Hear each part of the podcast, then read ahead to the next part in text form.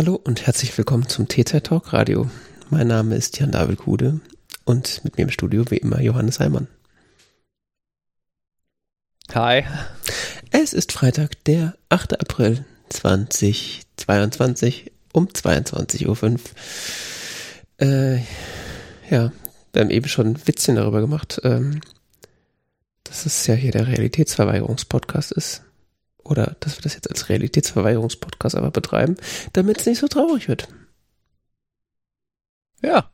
Ich meine, nachdem Max Maulwurf weg ist, der ich habe schon wieder vergessen, wer ist Max Maulwurf? Dein Nachbar. Ach, nee. du, Max Maulwurf ist ein gezeichnete Symbolfigur der Deutschen Bahn AG für ihre Informationspolitik und dient als Baustellenbotschafter der Baustellenbotschafter der Deutschen Reichsbahn. Ja. Nein, der Deutschen Bundesbahn, der Deutschen Bahn, nicht mehr die Deutsche Bundesbahn.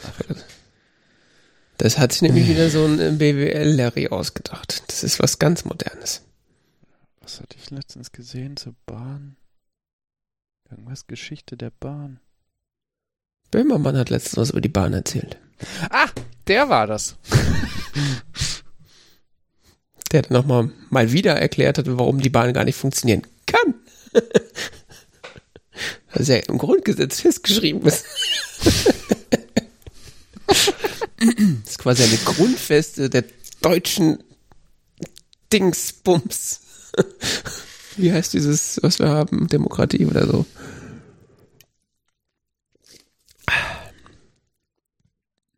Ich glaube, Realitätsverweigerung steht auch irgendwo im Grundgesetz, sonst würden die FDP das nicht so strikt durchsetzen. Wieso? Was können die denn dafür, dass sie keine Schilder haben? Also die FDP ist doch aktuell die einzige Partei, die mit den harten Bandagen der Realität überhaupt zu kämpfen hat. Kein Papier, keine Schilder, kein Gehirn. Also. Das ist schon recht, ey in so einer Mangelwirtschaft wie in Deutschland zu leben, das ist schon hart. Also. Ich meine, die können ja nichts dafür, dass jetzt äh, 16 Jahre Planwirtschaft abgelöst wurden und jetzt erstmal wieder die Wirtschaft in Gang gebracht werden muss. Ne? Also. Du meinst, sie führen die Marktwirtschaft jetzt erst wieder neu ein? Richtig. Ah. Oder? Aber so hintenrum, so Guerilla-mäßig, ne? Also. Nee, nee, schon offiziell. Ich mein, Führung, Führung macht ja Olaf Scholz. Habe ich gehört. Hat er das auch gehört? Ja, er hat doch mehrmals gesagt, wer Führung bestellt und so, irgend so ein Spruch kam da doch. Ich weiß nicht, ich höre ich hör nie zu, wenn er das sagt. Ich bin mir weiterhin nicht sicher, ob der das wirklich gesagt hat oder ob ich mir das nur einbilde, dass er es gesagt hat. Dieses, wer Führung bestellt, bekommt sie auch. Ich bin mir nicht sicher, ob er mitbekommen hat, dass er zum Bundeskanzler gewählt wurde. Doch, doch, das betont er immer wieder. Hm. Ja, vielleicht haben das ja seine Redenschreiber mitbekommen. Nee, es hat er letztens in irgendeinem Morgenmagazin, Mittagsmagazin. Er hat sehr selbstbewusst gesagt, dass er Bundeskanzler ist. Morgenmagazin. Das ist auch so ein Format. Oder in diesem netten Interview mit Frau Will.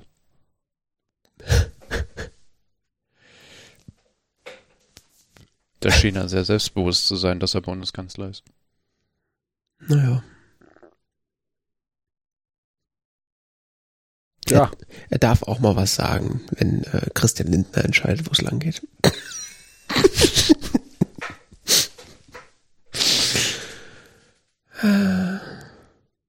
Das war voll die gute Idee, die zu wählen. Das ist herzlichen Glückwunsch. Die FDP? Ja. Du hast die FDP gewählt? Natürlich nicht. nee, aber die ganzen Jungspunte, die die tatsächlich gewählt haben, die das, äh, die sich dann irgendwie auf Twitch über Steuern aufregen und jetzt alles in Krypto investieren, die haben die wahrscheinlich gewählt. Voll die gute Idee jetzt gewesen, ne? Apropos alles in Krypto investieren, da gab es jetzt einen netten Podcast von Ezra Klein zu, ne? Okay. New York Times, Ezra Klein Show. Wird mir auch mal wieder empfohlen, ja. Ähm, der hat sich ja gute anderthalb Stunden unterhalten mit äh, dem Macher von diesem Video. Mm, the line ähm, goes up. The line goes up, genau, diesem ewig langen YouTube-Video, das ich nicht gesehen habe. Von dem ich vorher gesagt von dem alle nur die ersten 20 Minuten gesehen haben. Schreibst du es auf, okay. ähm, ja, mit dem hat er sich anderthalb Stunden unterhalten. Das war ein, das ein sehr hörbares Gespräch, fand ich. Also, hm. Den ähm, Ezra Klein sehr so die Rolle des amerikanischen Mitbürgers einnimmt, der sich das mal so erklären lässt und ähm, okay. so Rückfragen stellt und auch selber bekundet, dass ihm das jetzt irgendwie so schon ein bisschen unheimlich ist, was da gerade passiert mit dem Krypto.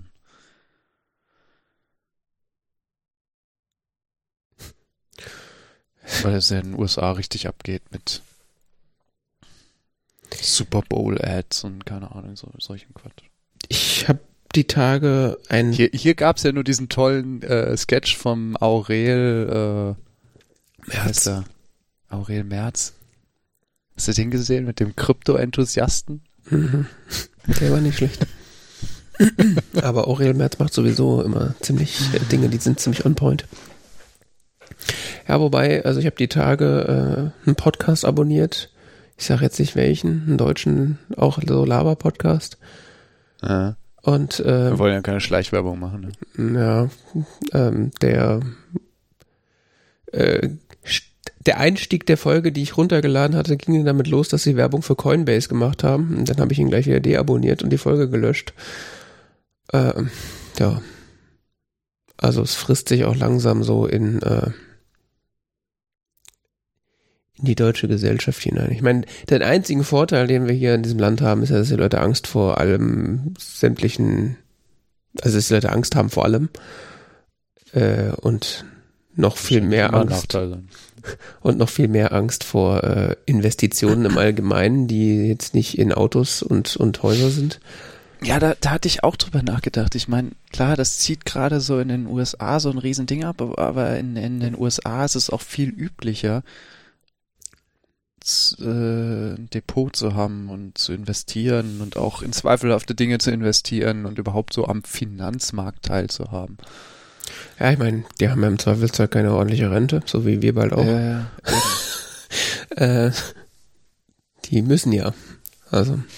Ja, gar keine wirkliche Rente. Meistens. Ja, also je nachdem, was, was du halt für einen Job hast dabei, ja.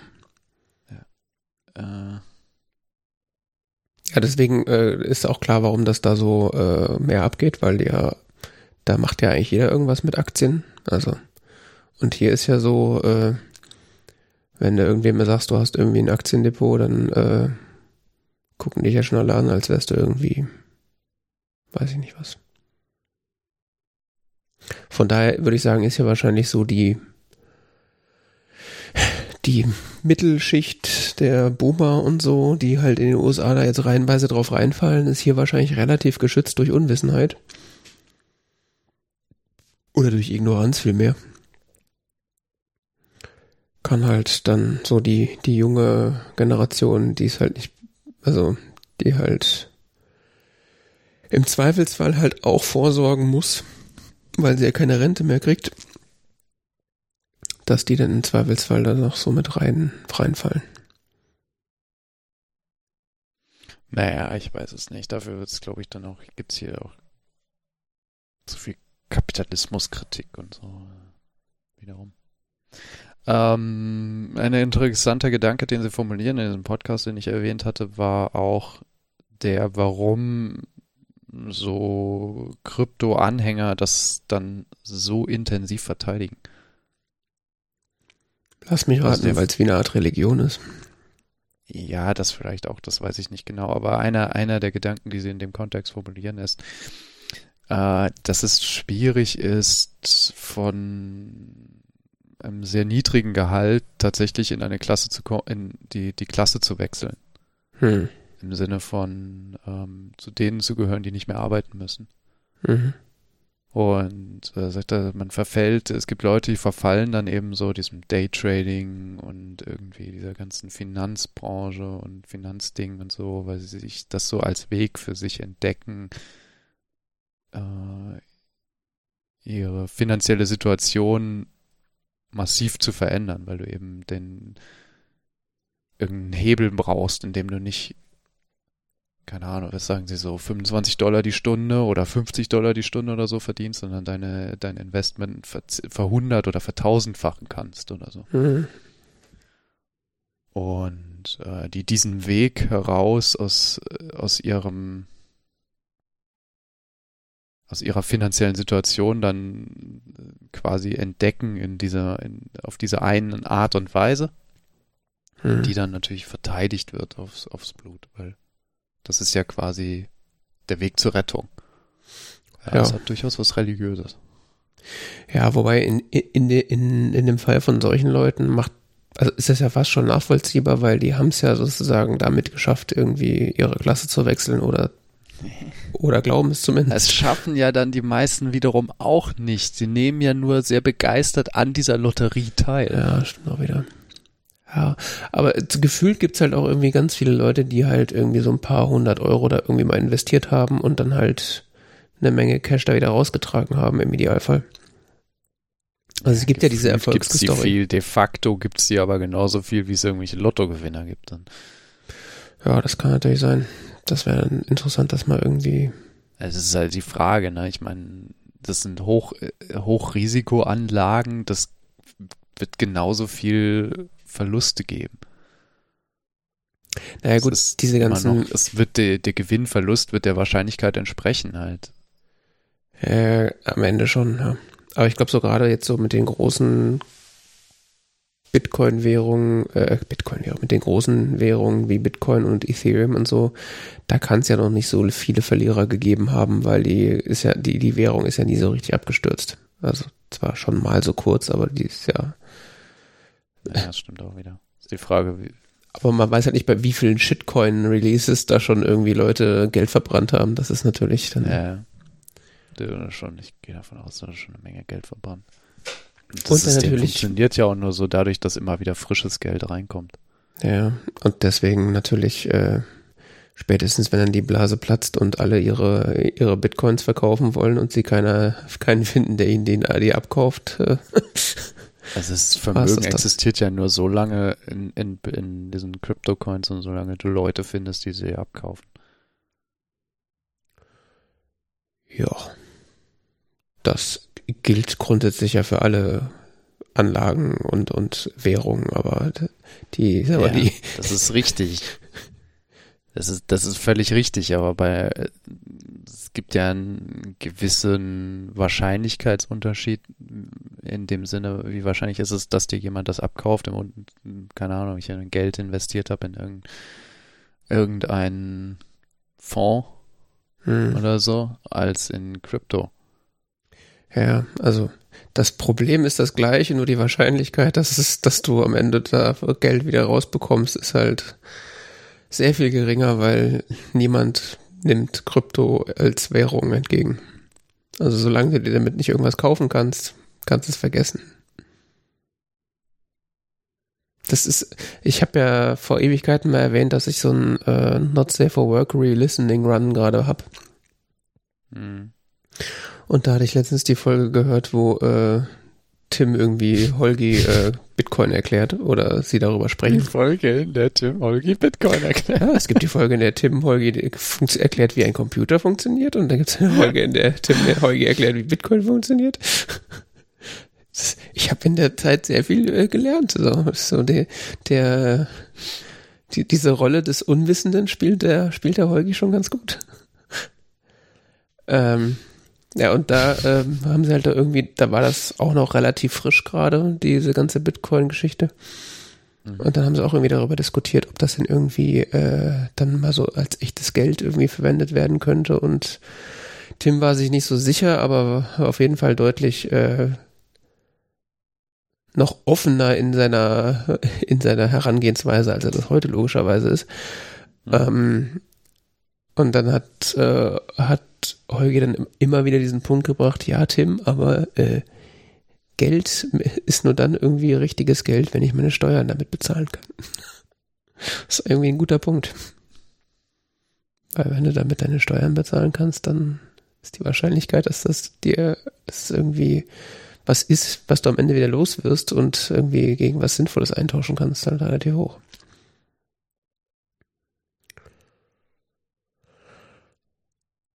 Ja.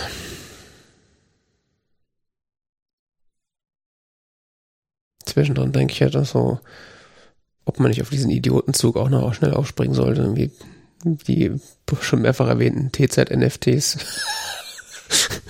macht. Ja, die Frage, die Frage ist halt echt, wann platzt die Blase und das ist, das ist äh, das Lottospiel da drin. Mhm. Und du musst es halt irgendwie moralisch äh, vor dir rechtfertigen können, wenn du so durchschaut hast, wie das System funktioniert. Yep. Hatte ich die Tage noch ein, äh, noch einen Tweet irgendwie gesehen, so, äh, Ich meine, man fällt weich, wenn man genug da rauszieht für sich, aber Habe ich ja genau irgendwie einen Tweet gesehen, wo es irgendwie hieß, Krypto ist wie Homöopathie. Nothing but hot air helps nobody, makes only the scammers rich. ja, ich denke, mit, mit genug Engagement im Betrug und so kriegst du da schon Geld raus, aber Wie bei der Heilpraktik. ja. Auch, also, wir sind auch, glaube ich, nicht mehr weit entfernt, dass sie noch staatlich subventioniert wird, die, diese Bitcoin-Geschichten. Ich meine, wie oft hat jetzt der Staat schon irgendwie versucht? Fordert die FDP das nicht? Ja, wahrscheinlich. Ich meine, wahrscheinlich sollen demnächst die Schilder auf Blockchain-Basis erstellt werden. Aber äh, die äh, Lilith Wittmann, Die äh, fordern doch da Technologieförderung oder so. die fordern ja wahrscheinlich nur Technologieoffenheit. Nein, nein. Manchmal Keine- fordern sie auch Technologieförderung. Achso, Je nachdem. auf jeden Fall, Lil Oder Technologieblockade. Lilith Wittmann regt doch irgendwie alle paar Nasen lang auf Twitter darüber auf, dass wieder irgendwelche fünf Blockchain-Projekte von der Bundesregierung gesponsert wurden, die völlig sinnlos waren. Also, Ja, sowas zum Beispiel. Fünf Blockchains. Ich habe einen Hammer, also muss hier irgendwo ein Nagel sein. Hm. Ja, nur dass ein Hammer ja tatsächlich eine Funktion hat. Also mit dem kann man ja, Ja, wirklich. Blockchains haben auch eine Funktion. Weiß ich nicht. Ja, doch, sie können ein Problem lösen. Das ist ein sehr, sehr spezifisches Problem. Das heißt, einen Hammer kann man deutlich vielseitiger einsetzen als eine Blockchain, aber das ist so, Weiß ich nicht, ob das ist so, so ein bisschen so der Eierpicker oder so, weißt du? Das, das löst ein sehr spezifisches Problem. ja selbst da bin ich mir nicht sicher. Welches Problem lösen sie denn? Welches Problem löst ein Eierpicker? Nein, das ist klar, aber welches Problem löst eine Blockchain bitte? Das wird da sicherlich ein Problem geben, Das, der, deswegen, der, der, wenn der Hammer, der, irgendwie ein Pro- Vertrauensproblem hat, dass man Ne? ah, es gibt doch äh, Vertrauensprobleme, die man mit der Blockchain lösen kann, natürlich. das ist nämlich, Es gibt doch soziale Probleme, die man besser technologisch löst als sozial. hat eigentlich schon mal jemand versucht, den Israel, äh, Das ist doch eins der Grundthemen mit der der. Technologiekritik, dass es grundsätzlich Probleme gibt, die man besser technologisch löst als sozial. Ich finde, sie sollten versuchen, den Nahostkonflikt mit der Blockchain zu lösen. Das könnte doch, wäre doch mal eine Idee. Mhm. Einfach mal technologieoffen da rangehen. Ja. Ohne Ideologie, oder ideologische Verbrämung. Ja. Ja. Könnte viele Probleme lösen. Könnte. Gerade in armen Ländern, die, sie kein, die keine Banken haben. Ja, eben. Das hatte ich auch, wie oft ich das schon gehört habe. So, ja, und die, also arme Länder, die haben ja auch gar keine Banken und die können dann tatsächlich in so Sachen investieren und so. Die sind froh, wenn sie was zu fressen haben. Was sollen die denn, was sollen die denn investieren? Was, äh, hä? Ja, die haben ja zu viel Strom. Ja, wegen der Sonne, ja, ja. Hm. Da- Die müssen eigentlich Klimawandel als Chance begreifen, weil je heißer Nee, das es bei ist doch, ihnen das wird, liegt doch daran, desto mehr nein, das liegt Sonnenenergie daran, du, Krypto die, umwandeln. diese, diese Elektrizitätswerke in China, diese, die ganze Strom, der muss ja weg. ja, stimmt. Der liegt da jetzt so auf Halde, das kann man ja nicht verfallen lassen, das ist ja schlecht. Ja, ja, ja. ja, ja, ja. ja. Hm. Das ist alles ganz logisch. Hm.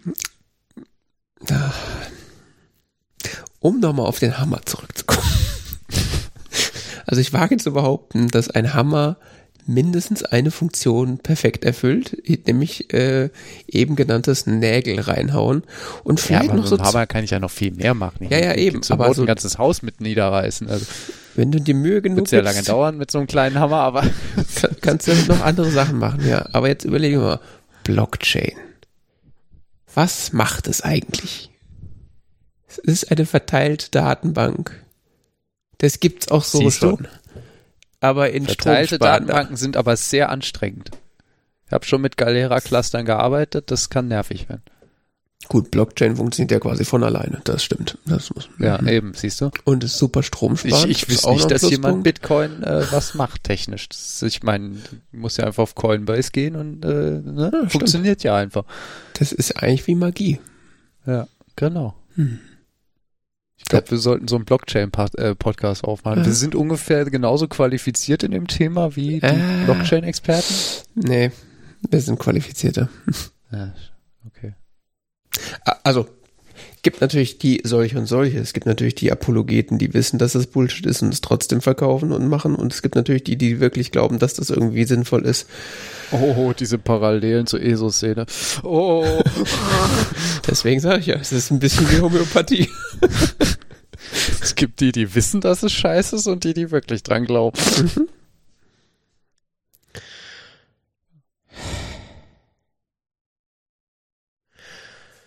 Es ist, äh, ja. Wollen wir zum anderen Thema die Realität verweigern? Ja, Ich hätte da noch welche. ja, mach mal. Also, wir hatten ja in den vergangenen Monaten, T-Zeit berichtete, Hm. irgendwann kam die äh, IPCC sechster Report raus. Ich hätte hier das mal erwähnt. Es gibt äh, jetzt den dritten Teil des äh, IPCC-Reports. Der besteht, wie, wie jetzt wahrscheinlich jeder irgendwie irgendwann schon mal gehört hat, aus drei Teilen. Wenn man so will, sogar vier Teile. Es wird noch einen vierten Teil geben, aber äh, inhaltlich gesehen in drei Teilen. Die wissen auch nicht, wann sie aufhören sollen. Ne? Doch, die wissen das sehr genau. Es gab schon Forderungen, ob nicht äh, der IPCC jetzt einfach mal aus Protest so komplett die Arbeit einstellt, weil es interessiert ja offensichtlich eh keinen. Ich wundere ehrlich gesagt, dass sie es nicht schon längst getan haben. Also, naja, auf jeden Fall erster Teil, was sind die, was sind die naturwissenschaftlichen Erkenntnisse zum Klimawandel? Zweiter Teil, äh, was sind die äh, sozialen und wirtschaftlichen Auswirkungen äh, dieser Veränderungen im, im Klimasystem? Und äh, dritter Teil, was können wir eigentlich noch tun? Hm. Und äh, Anfang dieser Woche kam jetzt der dritte Teil raus. Wurde äh, freigegeben. Ja, was können wir eigentlich noch tun? Wir können noch ziemlich viel tun. So viel Positives. Kleiner Haken an der Geschichte, wir müssen es relativ schnell tun. Sagt jemand Olaf Scholz Bescheid? Also, Ähm, ja, es ist, gibt eine Ultra-Kurzzusammenfassung. Ultra-Kurzzusammenfassung klingt jetzt auch ein bisschen übertrieben, aber lass mich raten, 700 Seiten. das ist Ich hab gar Wie lang ist der Full Report? Der Full Report, oh, da muss man lange scrollen. Ja, Fünf Minuten scrollen ist die Zusammenfassung. Das ist die, wie viele Seiten hat denn das Ding? Wie lange dauert das, wenn man das ausdruckt und durch den Schredder zieht? Ich weiß es gar nicht genau, wie lang das Ding jetzt ist. Das Originalding, das Originalding. So, Vorschau braucht einen Augenblick, um das zu öffnen. 2913 Seiten ist der dritte Teil jetzt lang. Damit man das jetzt nicht komplett lesen muss, gibt es nochmal ein Summary for Policymakers. Nicht, dass die irgendwer lesen würde, aber Summary for Policymakers. die hat nur 60 Seiten. Abzüglich Anhänge oder so sind das dann so. So Summary für Bundeskanzler. Das 50. so, so Summary für Bundeskanzler, so, so ein Wackelbild. Gibt noch die Technical Summary, die liegt so irgendwo so dazwischen. Grüner Wald, brennender Wald, grüner Wald, brennender Wald. Die Summary für Policy Makers, die ist ähm, tatsächlich irgendwie ähm, lesbar, so für Normalsterbliche. Mhm. Dafür ist sie nämlich gedacht. Aber wenn man äh, das auch noch zu lang ist und man möchte lieber so, was sind denn jetzt eigentlich so die äh, klaren Erkenntnisse und so weiter, gibt es eine tolle Webseite, carbonbrief.org heißt die, ähm, die das ganze Geschehen rum um Klimawandel und äh, insbesondere die äh, politischen Reaktionen darauf äh, klimatologische Veränderungen, äh, Klima, Klimaveränderungen ähm, beobachten international und die auch äh, die IPCC-Berichte in konziser Form zusammengefasst haben. Und was sind jetzt so die nennenswerten Punkte in diesem dritten Teil? Also äh, problematisch ist äh, die Dekade 2010 bis 2019 wurden mehr, wie sagt man, äh, Treibhausgase ausgestoßen dann als in jeglicher vorheriger Zeit in der Menschheitsgeschichte. Oh, wundert jetzt nicht, ne? Ähm, wenn wir den momentanen Verpflichtungs äh, Selbstverpflichtungen der, Interna der internationalen Gemeinschaft folgen, der für die für das Jahr 2030 sich ausreichen äh, ausrichten, dann wird es unmöglich werden, das anderthalb Grad Ziel zu erreichen. Warum das anderthalb Grad Ziel wiederum wichtig ist, kann man nachlesen in dem ersten und dem zweiten Teil des Reportes. Das ist verdammt wichtig, dieses, äh, da, dieses Ziel. Denn ähm, die schwerwiegenden Folgen werden pro 0,1 Grad quasi mal so ganz, ganz grob gesprochen immer schlimmer und ähm, anderthalb Grad können wir noch davon ausgehen, dass es noch halbwegs ein lebensblauer Planet bleibt. Alles darüber wird immer problematischer. Das heißt nicht, der Planet geht unter, wenn wir bei zweieinhalb Grad landen oder sonst was, aber es wird sehr unangenehm für weite Teile des Planetens. Hm. Ähm, es gibt noch einen Weg hin zu anderthalb Grad. Sie müssen aber die, das, das Wachstum der Emissionen muss 2000, und wohlgemerkt, die Emissionen wachsen momentan noch jedes Jahr, müssen 2025 ihren Höhepunkt erreichen und sich dann bis 2030 halbieren. Okay. Im Verhältnis zum Level von 2019. Hm.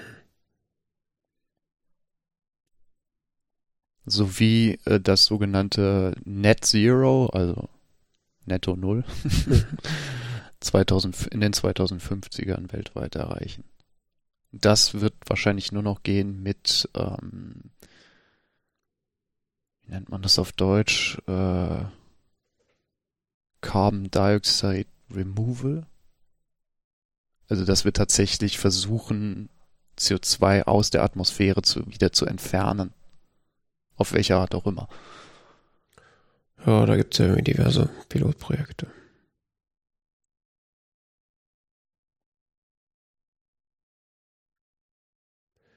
Da äh, ist ja auch die FDP sehr hinterher, dass man das einfach lieber so macht, anstatt äh, die Emissionen zu verhindern, da wo sie entstehen.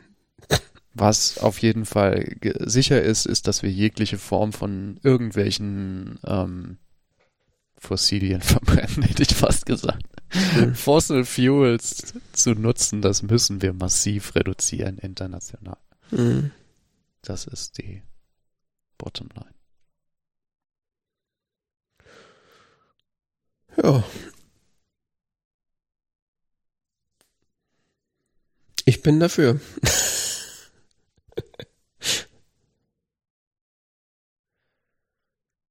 Was jetzt wiederum interessant an diesem Bericht ist, der ist relativ eindeutig und der ist jetzt auch nicht so völlig so, oh, es ist eh alles verloren und alles schlimm und scheißegal oder sonst was. In dem Bericht stehen total viele tolle Dinge drin, die man tun kann. Mhm. Und unterm Strich äh, es ist, also unterm Strich ist, wir wissen wohin, wir wissen, was wir tun müssen. Die Technologien sind da, mhm. wir müssen es nur tun. Ja,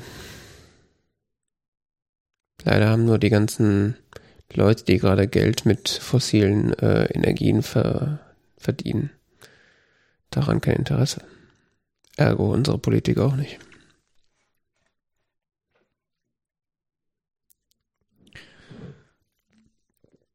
Ja, das ist tatsächlich der gewichtigste Faktor, dass ähm, relativ viel Wirtschaftskraft in äh, der, wie heißt das denn auf Deutsch? Fossilindustrie? Nee.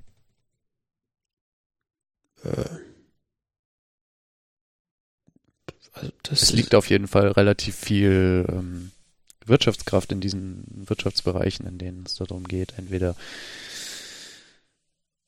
äh, fossile Kraftstoffe zu fördern, zu verarbeiten, weiter zu transportieren oder wesentlich für den Betrieb der entsprechenden Industrien sind. Siehe momentan das Aufschrei der deutschen Chemieindustrie in Bezug auf Gasembargo. Ja, oder irgendwelche Salzstangenhersteller.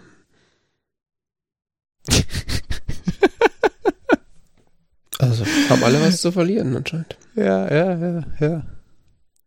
Ich kann ja, also ich kann ja eigentlich Firmen, die bis Stand heute ihre komplette Produktion mit irgendwie fossilen Energien betreiben, ich aber nicht ernst nehmen, ehrlich gesagt. Also, das ist jetzt keine Neuigkeit, dass das, dass wir damit aufhören müssen und also da kann dann von mir aus mal die äh, unsichtbare Hand des Marktes da krass durchregieren und äh, dann mal also ja, ich verstehe das nicht so, wie, wie man quasi seine Damit Kompl das tatsächlich passieren kann, müssten wir erstmal aufhören, als Staat massiv fossile Energieträger zu fördern. Zu subventionieren vor allen Dingen. Ja. ja. ja. Also sowohl, also sowohl in der Regulierung als auch finanziell zu fördern. Ja, aber selbst dann, also ich verstehe dieses Konzept einfach nicht. Ich meine, du könntest ja als äh, keine Ahnung, riesige Chemiekonzerne, die jeden Tag irgendwie 100 Millionen, was auch immer, aus Russland Gas da irgendwie verballern. Warum stellen die ihr Scheiß, warum stellen die nicht einfach selber Wasserstoff her? Ich meine, das ist doch, wie du schon sagst, die Technologie ist da und damit wären sie ja unabhängig nicht nur von anderen Ländern, sondern auch von anderen Unternehmen. Also. Ja, es ist, ist teilweise extrem eigenartig. Also man hat da sehr so den billigsten Weg ist man einfach gegangen. Also, was an sich auch im Management-Sinne ziemlich dämlich ist. Ich meine, eine der ersten Dinge, die du ja tun willst, ist eigentlich dein Energieversor dein, deine Versorgung an, an Energie und Ressourcen zu diversifizieren. Ne? Ja. Aber Stattdessen macht man sich als Unternehmen völlig von einem Ausgangsprodukt abgängig. Ja, aber solange halt immer nur bis zum nächsten Quartal gemanagt wird und Hauptsache bis dahin sind die Zahlen gestiegen. Vor allen Dingen, du sagst, du hast jetzt ja eben gesagt, dass, dass das irgendwie der billigste Weg ist. Mir kann doch niemand erzählen, dass wenn man sich da eine Investition äh, oder wenn man darin, darin investiert, seinen eigenen Wasserstoff herzustellen, dass man damit langfristig nicht billiger ist als irgendwie Gas aus äh, Pusemann-Tuckel und Buschinski zu holen. Ja, langfristig bestimmt, aber inwiefern interessiert dich das als Unternehmen, ob du da in 20 Jahren vielleicht dann äh, Positives draus hast, wenn du jetzt so Konzern, ich meine, klar, wenn du jetzt so Unternehmer bist, du hast dann bist vielleicht Betreiber eines Familienunternehmens oder sowas, das ist, bist jetzt Anfang 40, bist du so, denkst so, ja, ich werde hier wahrscheinlich noch, bis ich in die Rente gehe, äh, arbeiten und sonst was so. Und das ist eine Perspektive, über die du quasi planst für dein Unternehmen auch und so. Ja, dann triffst du sicher solche Entscheidungen. Wenn jetzt irgendwie Konzernmanager bist oder so, dann ist doch dein Hauptinteresse, wie der nächste Quartalsbericht aussieht. Ja, das meine ich ja. Aber auf der anderen Seite, also ich weiß nicht, 20 Jahre ist natürlich eine lange Zeit, aber ich könnte mir halt auch vorstellen, dass das halt auch auf. Ja, es amortisiert sich in der Regel schneller. Das war jetzt extrem gerechnet. Ich weiß es, ich, ich kenne nicht die Verhältnisse, wie es ist jetzt, wenn ich jetzt, keine Ahnung, äh, sagen würde, ich produziere meinen eigenen Wasserstoff. Da kenne ich mich überhaupt nicht aus. Das Einzige, was ich ein bisschen weiß, ist, äh, wie es ist, wenn man Photovoltaikanlagen sich installieren lässt. Ja, ich meine, selbst wenn man da das jetzt. Das verstehe ich auch nicht. Also, ist, äh, selbst wenn man so der, der raffgierige äh, Bullshit-Konzern ist, wenn man dann irgendwie, also auch selbst wenn man jetzt irgendwie nur, aber also wenn man sich das nur durchrechnet und sagt, hey, okay, wir, wir legen jetzt einmal so einen ordentlichen Batzen Geld hin, dafür ist aber ab, weiß ich nicht, in sieben Jahren der Strom oder oder die äh, das Gas oder das das äh, der Wasserstoff, den wir verbrauchen, kostet uns pro Quartal so und so viele Millionen Euro weniger. Ist, äh, Was ich mh, hm, gerade meinte, was ich überhaupt nicht verstehe, ist teilweise, wieso man sich jetzt eine Gasheizung einbauen lässt. Ja, das kann ich dir erklären.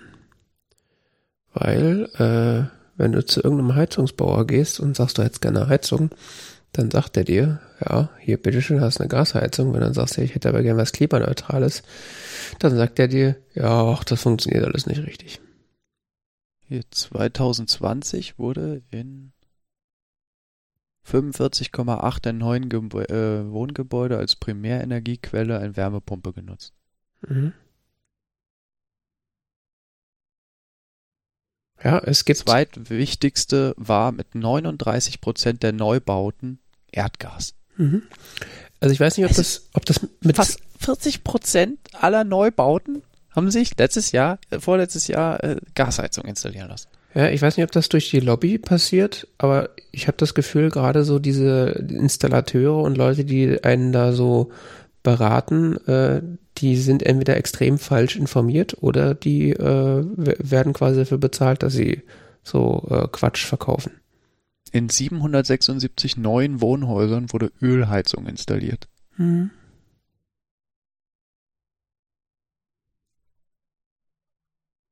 Äh, ja. Das hat auch hat auch niemand auf dem Zettel. Also da machen sich die Leute auch einfach keine Gedanken drüber. Das kommt auch noch hinzu. Was ich von der Arbeit mitbekomme, ist, dass äh, Solarinstallateure und so momentan überrannt werden mit Anfragen. Ja. Also so weit überrannt werden, dass da teilweise das Business Neu-Business eingestellt wird, weil sie es überhaupt nicht mehr bedienen können in den letzten Wochen. Hm. Aber das hat, ich befürchte, nichts mit dem Klimawandel zu tun, sondern eher damit, dass Russland die Ukraine überfällt. Ja, natürlich, klar. Das ist eigentlich das Traurigste. Das quasi die, die, die, äh, die Begründung dafür, warum man äh, auf äh, erneuerbare Energien setzen sollte, schon seit Jahrzehnten bekannt ist. Äh, aber es jetzt die Leute aus den falschen Gründen tun. Oder ich sag mal, aus Gründen, die jetzt halt so, sie, also. Ja, was heißt aus den falschen Gründen? Nee, es zeigt sich halt, dass das ein, ein, schwieriger Energieträger ist. Ich meine, das hat ja. sich im Prinzip schon in den 70ern gezeigt. Da gab es einen interessanten Artikel vom äh, Frank Bösch. Der ist äh, Leiter in Potsdam hm, vom,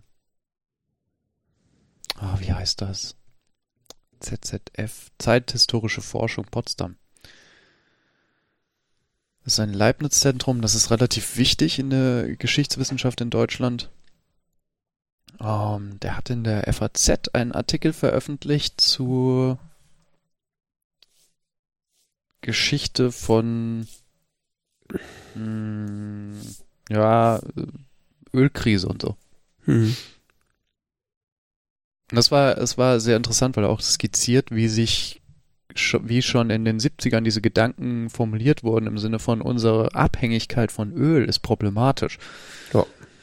Aus strategischer Sicht schlicht, schlichtweg. Mhm. Und ähm, damals, äh, wie hieß er, der Carter in den USA hat äh, sogar Solaranlagen auf dem Weißen Haus einbauen lassen. Okay die Ronald Reagan dann in einer ganz pressewirksamen Aktion wieder abbauen hat lassen. Ah. So ein Scheiß brauchen wir nicht hier. America runs on oil. Genau. Ja, ja, genau. Mhm. Ganz toll. Ja. Ich meine, ich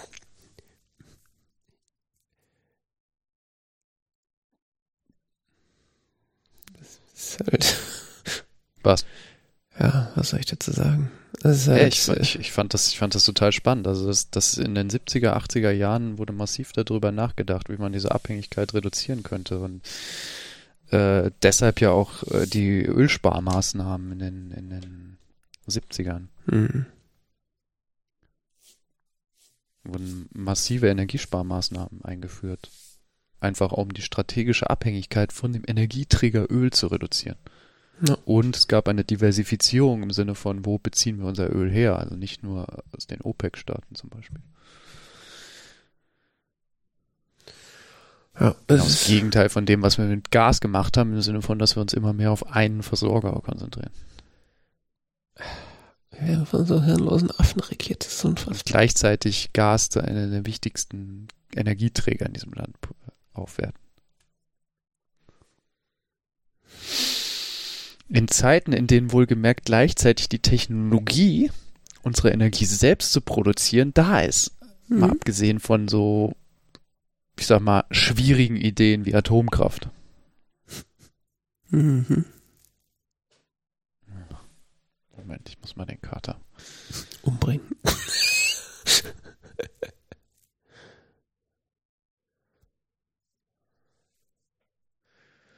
ja, das sehe jetzt nur ich, was der arme Johann, was der arme Kater jetzt hier erleiden muss.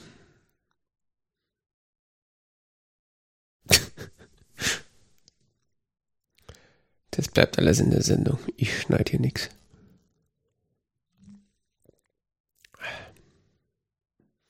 Ja, ganz blutverschmierte Hände. Eieiei. Was denn?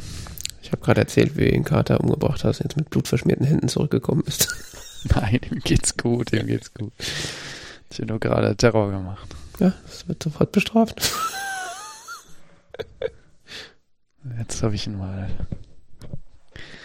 Jetzt ist er bei mir gefangen. Gucken, was da draus wird. Hm. Nun gut. Wo waren wir? Äh, bei der niederschmetternden Erkenntnis, dass äh, die Technologie Ja, ja. schon lange da ist und das Problem auch schon lange bekannt ist und man eigentlich nur die Lösung umsetzen müsste, aber Ja, weil ich meine, ich, ich finde ich, ich weigere mich auch, das so niederschmettern zu erfinden, weil es ist doch toll, dass wir die Technologien haben. Ich meine, man darf sich halt nicht auf dieses Narrativ von der FDP oder sonst was ein, einlullen lassen im Sinne von, ja, wir sind ja technologieoffen in die Zukunft schauen und so ein Quark, der da erzählt wird, so von wegen. Natürlich gibt es gewisse Dinge, die entwickelt werden müssen, wie zum Beispiel, wenn man jetzt überlegt, wie man Industrieanlagen zur Stahlproduktion umbaut oder sonst was, die existieren halt de facto nicht anders, als sie momentan existieren. Die müssten erst entwickelt werden. Das ist nicht so etwas, aber das sind auch nichts, sind auch keine Dinge, die vom Band kommen oder so. hm. Aber wir wissen zumindest, wie wir grundsätzlich Energie produzieren können und so. Und Solaranlagen der 2020er haben relativ wenig mit denen der 70er zu tun oder sowas. Oder auch Windräder. Diese äh, moderne Windräder sind weitaus effizienter als äh, frühere. ja. Nee, ich, Das heißt, ich finde es ich find's total spannend, weil die Technologien haben wir und so. Und das Einzige, woran es hakt, ist halt, ja, okay, die Politik ist doof. ja, aber das, Das, ist, kann man ja leichter ändern als, naja, da müssten wir jetzt mal forschen und da müssen wir mal rausfinden und das sagst du so. Ich befürchte, es ist wahrscheinlich momentan einfacher, ein Perpetuum mobile zu erfinden, als die Politik zu, zur Bewegung zu bringen. naja, ich weiß nicht. Ich habe so, so das Gefühl, dass sich da Dinge bewegen momentan. Also Ja, jetzt. Wie, wie hat die FAZ heute geschrieben? Okay, ich klinge ja schon wieder FAZ-Leser, aber ich habe in den letzten zwei Wochen zwei FAZ-Artikel gelesen, wohlgemerkt. Einer war der von Frank Bösch und der andere war über den Energie- und Kriegsminister Robert Habeck. Ah. Der dritte war übers Gendern, warum das, das ein Teufelswerk ist. Nee, das, ja. das habe ich letztens hier in der Lokalzeitung gelesen. Das hat mir schon gereicht. Ja gut, das haben sie ja wahrscheinlich bei der FAZ abgeschrieben. Sowas schreiben sie regelmäßig. Oder nee, das war, glaube ich, über alles Schwarzer und Ha. Ja, also ich sehe auch, dass sich gerade einiges bewegt, aber ich habe vorhin gesagt, aus den falschen Gründen, das ist natürlich falsch formuliert, aber es ist halt bescheuert, dass es jetzt erst passiert und vor allen Dingen aus so basalen Dingen, weil jetzt hier so ein Krieg ausgebrochen ist, so ja. Der hört auch irgendwann wieder auf, aber das mit dem Klimawandel, äh, ne? Ja, gut, aber wenn da jetzt mal wieder Bewegung reinkommt, ich meine, wir hatten in dem Thema schon mal Bewegung, als äh, Rot-Grün äh, das umgesetzt hat mit äh, dem Ausbau der erneuerbaren Energien ursprünglich mal. Ich meine, die haben auch viel komische Sachen gemacht und viel problematische Dinge gemacht und so, aber in dem Punkt äh, hat sich tatsächlich damals was bewegt und ja. könnten heute weiter sein, wenn das da nicht abgebrochen worden wäre. Ich sag mal so, ich habe einen kleinen Funken Hoffnung, solange äh, Friedrich Merz äh, CDU-Vorsitzender ist, äh, ist die Wahrscheinlichkeit, dass wir äh, eine CDU-geführte Regierung demnächst kriegen, relativ gering. Das heißt, vielleicht haben wir Chance auf noch eine zweite Legislatur mit äh, Willst du nicht Friedrich den Großen erleben, ja? Ja. Friedrich der Große. Wo wir es gerade von Rechtsradikalen haben. Mhm. gerade an dem, also ich wollte eigentlich nur, will nicht äh, so viele Worte darüber verlieren, ich wollte es nur empfehlen. Es gibt ein, eine Dokumentation bei Arte. Heißt die, die alte neue Rechte. Und ähm, ich fand den Film relativ interessant. Er zeichnet nach, was eigentlich die sogenannte neue Rechte ist und woher ihre Ideen kommen, auf wen sie sich berufen und was so ihre Geschichte ist, so seit dem Zweiten Weltkrieg ungefähr. Und zwar in Deutschland und in Frankreich, was vielleicht auch im Blick auf äh, die jetzt anstehende Wahl in Frankreich ganz interessant ist. Weil äh, Marine Le Pen ist da auch äh, Thema. Und vor allen Dingen ihr Vater. Mhm. Der eine führende Figur war in der Etablierung der neuen Rechten in Frankreich freue mich jetzt schon drauf, wenn nicht nur der Osten, sondern auch der Westen von Europa von Faschos regiert wird. jetzt, wo Orban äh, in seinem in seinem Amt bestätigt wurde. Ja, aber ich das ich weiß nicht, weiß nicht, weiß nicht. Das wirkt auf mich so instabil da in Ungarn. Ich meine, selbst die Polen haben sich jetzt distanziert.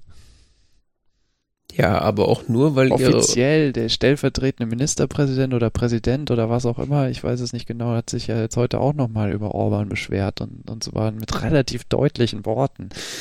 Dann läuft so dieses ganze Verfahren mit äh, Rechtsstaatlichkeit jetzt da los, weil äh, so diese Bridge da Polen-Ungarn nicht mehr so ist ja jetzt auch am Bröckeln. Das heißt, da ist ist auch relativ hohe Wahrscheinlichkeit, dass es kein Veto gibt aus Polen.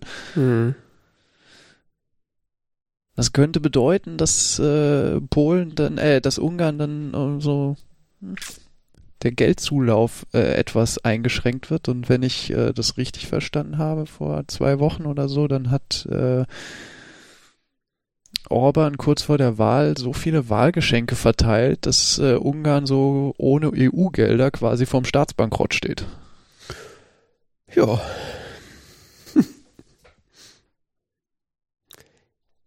Das Problem mit den Faschisten ist halt, dass sie so einen Staatsbankrott meistens nicht interessiert, siehe Putin. Ja. Putin ist aber ein richtiger Diktator. Orban würde ich nicht als Diktator beschreiben. Der ist mehr so, so ein Süd südosteuropäischer Trump. Mhm.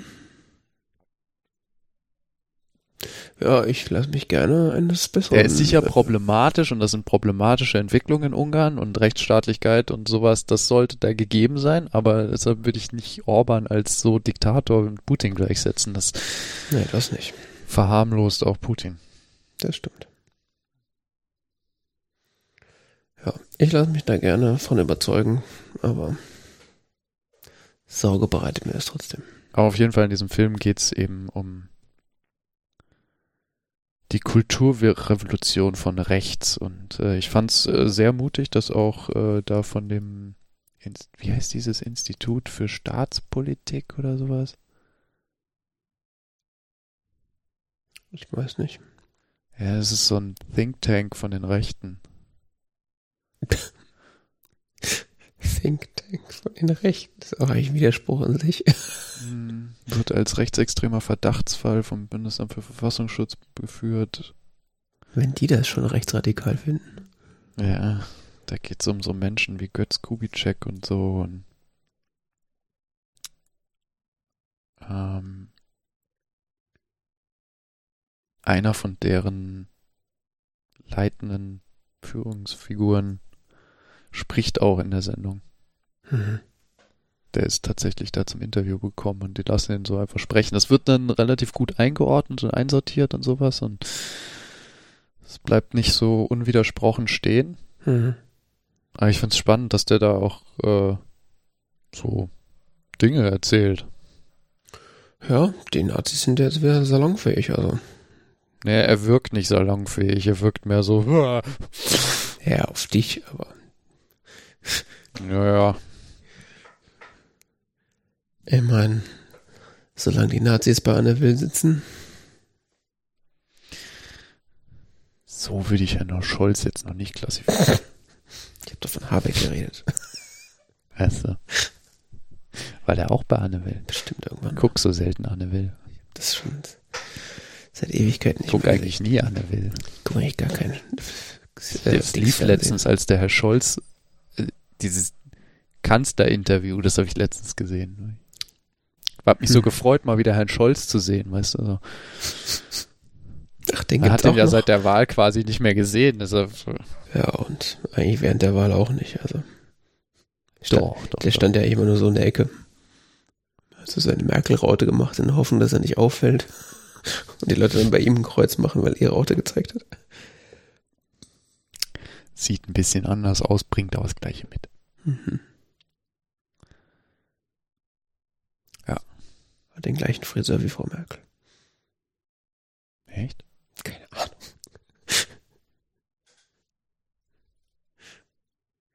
Ich wollte darauf hinaus, dass seine Frisur ähnlich aufregend ist wie die von Frau Merkel.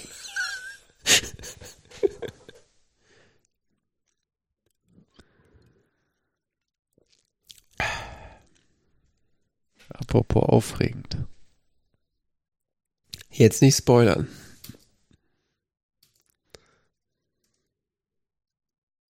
War Sever Severance? Se Severance. Bitte sprich's mal korrekt aus. Severance. Severance? Mhm. The Severance Procedure. Ja, diese Serie. Ich habe sie. Du, du hattest letztes Mal das angesprochen? Mhm. War das in der Sendung? Ich weiß es nicht mehr. Ja, ja. Habt ihr es als, äh, wir haben das, also besprochen, das ist ein sehr großes Wort. Ich habe letztes, letztes Mal davon geschwärmt, äh, wie packend diese Se Sendung ist und dass ich nichts darüber sagen kann, weil alles ein Spoiler ist. Ähm, und dass man die unbedingt gucken sollte. Und äh, ja.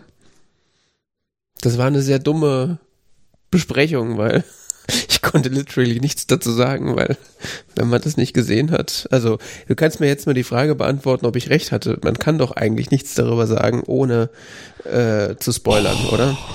Ja, es ist sehr schwierig. Weil alles, was du irgendwie, also das en- entfaltet sich ja wie so ein, äh, weiß ich nicht, wie so ein fünf Millionen Mal gefaltetes Stück Papier. Es, du klappst es auf, es wird doppelt so es groß. wird auch, äh, es, es wird ja von Folge zu Folge abges... Also ich habe wohl gemerkt, jetzt Disclaimer, wie man so schön sagt, ich habe alle Folgen gesehen. Ich habe mir heute extra noch in Vorbereitung der Sendung im Gegensatz zu meinem Gegenüber hier die letzte Folge reingezogen. ja, ich sage ihm, der guckt die Sendung und die dumme Sau guckt einfach alles. Ich habe extra alles gesehen, ähm, Hm. sogar aufmerksam. Hm. Ähm, ich konnte teilweise gar nicht anders, weil ich fand es extrem spannend. Statt schlafen lieber Severance gucken. Äh, ja, ich habe das, glaube ich, de facto letztes Wochenende gesehen. ähm, und dann war jetzt nur noch die eine Folge offen. Ja. ja, es entfaltet sich von Folge zu Folge und es wird immer abgespaceter, kranker, eigenartiger. Also kranker ist jetzt auch übertrieben. Ist kein expliziter Horror oder so. Es ist, es ist überhaupt nicht. Es ist einfach nur. Ist in den USA eigentlich so wie ein ganz normales Office halt.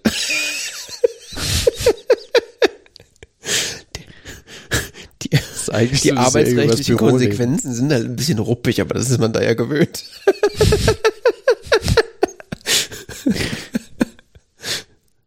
es gibt so eine Folge, wo er sich mal krank meldet, da habe ich auch so drüber nachgedacht.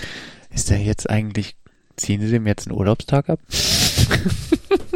ja, die Frage ist, kriegt er denn Geld oder nicht? ja. so, ich habe in dem Moment drüber nachgedacht. Amerikaner dürfen ja nicht krank sein. Oh. Ja, es ist. Hast du die vorletzte Folge gesehen? Ich habe alles gesehen, bis auf die letzte, die heute rausgekommen ist. Ah ja, okay. Du verstehst also, was ich meine mit, es wird immer abgedrehter und stranger und. Ja, ja, also durchaus. durchaus.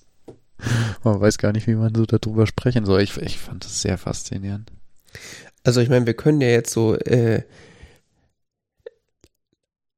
aber etwas offener darüber sprechen, weil Leute, die das nicht gesehen haben, die können jetzt einfach die Kapitelmarke benutzen und zum nächsten Thema springen. Äh, und Leute, die es nicht gesehen haben und es sich trotzdem anhören wollen, sind halt selber schuld und alle anderen können ja zuhören. Mhm. Also, die Serie ist auf so eine merkwürdige Weise creepy und philosophisch gleichzeitig dass ich das fast nicht in Worte äh, fassen kann. Also, und sie hat auch so viele What the fuck Momente. Also, das von, von, von Folge 1 an wohlgemerkt. Ich weiß, weiß gar nicht, ob das in der ersten oder in der zweiten Folge ist, wo, wo man dann rausfindet, dass äh, Adam, nee, wie heißt der? Mark. Mark heißt die Hauptfigur. Mark. Ja, genau. Adam heißt der Schauspieler. Ähm, mhm dass Marks Chefin äh, seine Nachbarin ist. Ja. Mrs. Solwick, ja. Die äh, ihn in seiner Freizeit quasi auch noch so kennt, aber er sie nicht. Also er kennt nur sie als seine Nachbarin, er weiß aber nicht, dass das seine Chefin ist. Und ja, was mit der abgeht. Ja.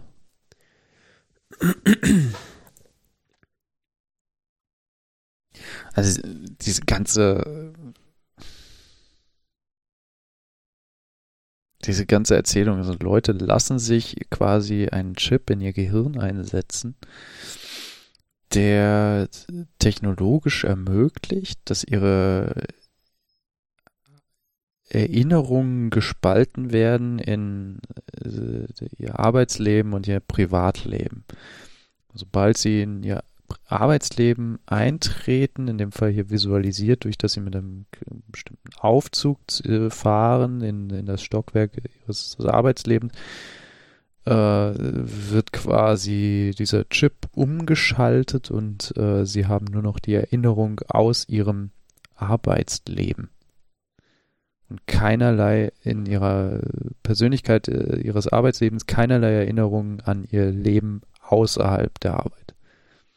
Wissen, wenn sie da beginnen, noch nicht mal, wie sie heißen, wer sie sind, äh, sonstiges. Ja. Und äh, was am Anfang erstmal so ein bisschen, naja, befremdlich klingt und man es irgendwie auch so überhaupt nicht versteht, was da jetzt so schlimm dran ist oder so. Als erstmal klingt es ja so in der Beschreibung gar nicht so dramatisch. Es so klingt nicht. schon super weird, aber wie, es wie weird, aber ich fand so, ah ja, okay, mhm. kann ja auch aber gut was sein. sie ja dann machen, ja, ja, warum nicht eigentlich, ne? So im ersten Moment. In der Freizeit wenigstens mal Ruhe. Ja, genau. Ähm, wird dann, dieser Gedanke wird halt immer weiter getrieben. Und es stellt sich ja heraus, dass ja völlig unterschiedliche Menschen quasi sich den gleichen Körper teilen in irgendeiner Form. Mhm. Also nicht völlig unterschiedlich. Sie haben schon ähnliche Charakter offensichtlich, aber dadurch, dass sie unterschiedliche Erinnerungswelten haben, handeln sie in Situationen unterschiedlich und reagieren unterschiedlich. Ja, sie unterscheiden das ja dann, in, in, indem sie sagen, es gibt ein Inni und es gibt ein Outi und äh, das sind ja effektiv zwei verschiedene Personen. Also ja. sie kennen ihren Outi, wie sie das halt immer so schön sagen, nicht und der Outi kennt den Inni nicht. Und es wird ja auch extrem dramatisch dargestellt äh, in dieser in, in dieser Einführung von wie heißt die rothaarige? Helly R. Helly R, genau. Die Serie geht ja quasi damit los, dass Mark Helly R onboardet sozusagen. oh, creepiestes Onboarding ever. Ja, das äh, und da gibt's ja diese Szene, die wo sie sagt so, nee, das ist ja alles nichts für mich. Ich weiß nicht, was das hier ist. Es kann, ich bin hier in irgendeinem Horrorszenario gefangen. Ich will hier raus. Und dann rennt sie ja aus diesen, äh, äh, gibt es ja dieses Treppenhaus, in das man rein, rausgehen kann. Und dann ähm, ist es so wirklich genial in dieser Serie umgesetzt. Also weil als äh, in dem in dem Moment weiß man als Zuschauender nämlich auch nicht, was da eigentlich so richtig abgeht.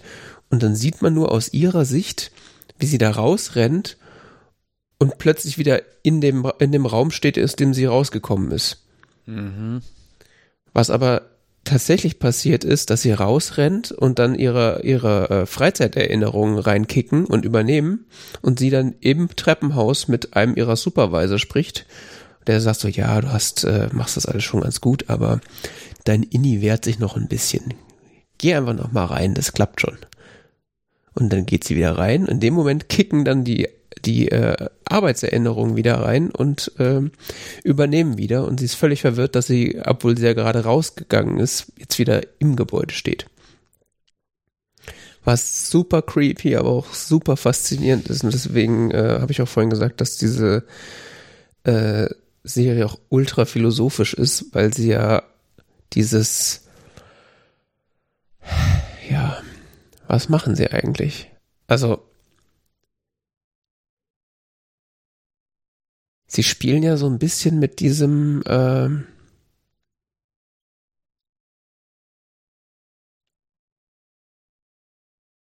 ja, ist ganz schwierig zu sagen. Also, es gibt ja bei, bei, ähm, es gibt ja so diese, weiß nicht, ist das bei Star Trek, diese Theorie, dass die, ähm, ähm, wenn die Leute von der Enterprise äh, auf einen anderen Planeten gebeamt werden oder überhaupt gebeamt werden, dann werden die ihre einzelnen Atome quasi äh, auseinandergezogen sozusagen und nur diese Informationen, wo welches Atom sitzt, wird ja übertragen und dann werden sie aus neuen Atomen wieder zusammengesetzt. Äh, so funktioniert das, glaube ich, in der Theorie. Und da gibt's ja die, äh, die Frage, ob verschiedene das, Theorien. Ne? Ja, aber auf jeden Fall, ähm, da, da wird auf jeden Fall der ganze Körper auseinandergenommen und wird zusammengesetzt. Und dann ist die Frage am Ende immer, ist das überhaupt die gleiche Person oder ist es eigentlich nur eine Kopie? Ja. ja. Und mit damit, also das wird dann nicht so richtig angerissen, aber damit spielt das so ein bisschen. Das ist quasi äh, für die Personen fühlt sich das ja so an, als ob es quasi eine Kopie von ihnen gibt, die ein anderes Leben lebt, die aber den gleichen Körper benutzen.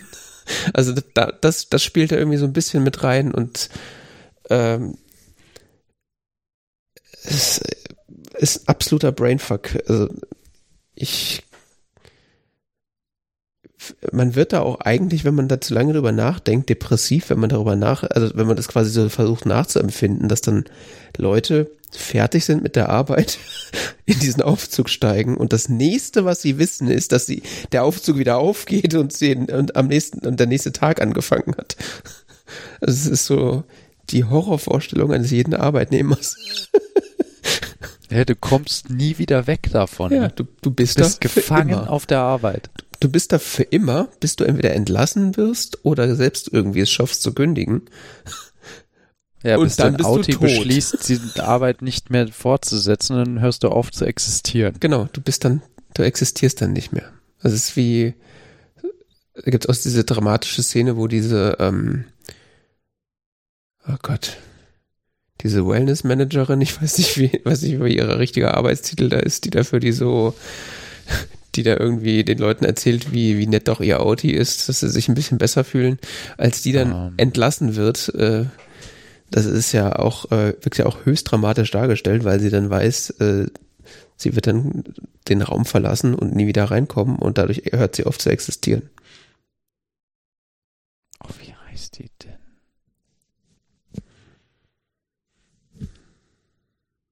Miss Casey. Ja, genau.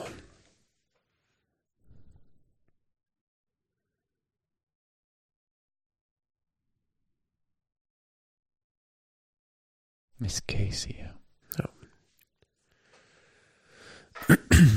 Ja, und vielleicht noch ein, ein weiterer interessanter Punkt, äh, der äh, eigentlich so mit ein Treiber dieser Erzählung ist, ist ja die Tatsache, dass Mark, Marks Auti, eines Tages Besuch von einem Arbe ehemaligen Arbeitskollegen bekommt, der sich seine Erinnerungen wieder hat zusammenfügen lassen auf dem Schwarzmarkt oder wo auch immer. da bekommt das Ganze eine sehr Blade Runner-eske Färbung, finde ich. Und der ihm dann irgendwie sagt, dass da irgendwie Schindluder in seiner, in der Firma getrieben wird und äh, daraufhin wird ja Mark irgendwie so ein bisschen hellhörig. Aber auch nicht so richtig. Und es ist ja auch Mhm. super merkwürdig, dass, dass, dass er das dem Audi erzählt, in dem Wissen, dass der Inni das niemals wissen wird, weil wie soll er ihm das mitteilen? Das ist schon. Und diese Arbeit, die die da machen. Also das, dieses, diese Serie ist so merkwürdig, dass sie da diese Excel-Tabellen oder das, diese Spreadsheets da irgendwie den, den hal- halben Tag irgendwie bearbeiten und nach Gefühl irgendwelche Zahlen, irgendwelche Boxen packen. Ja. Die Zahlen, die sich unheimlich anfühlen. Genau. Wie heißt die Abteilung? Macro So Refinement. Macro, Micro, Macro Data Refinement. Macro Data Refinement, ja. Und dann gibt es noch die andere Abteilung, Date, äh, Design, Optics and Design. Optics und Design und die stellen irgendwie auch Dinge her, aber sie wissen nicht was und wofür. Ja, genauso wie den Typen, der die Ziegen versorgt.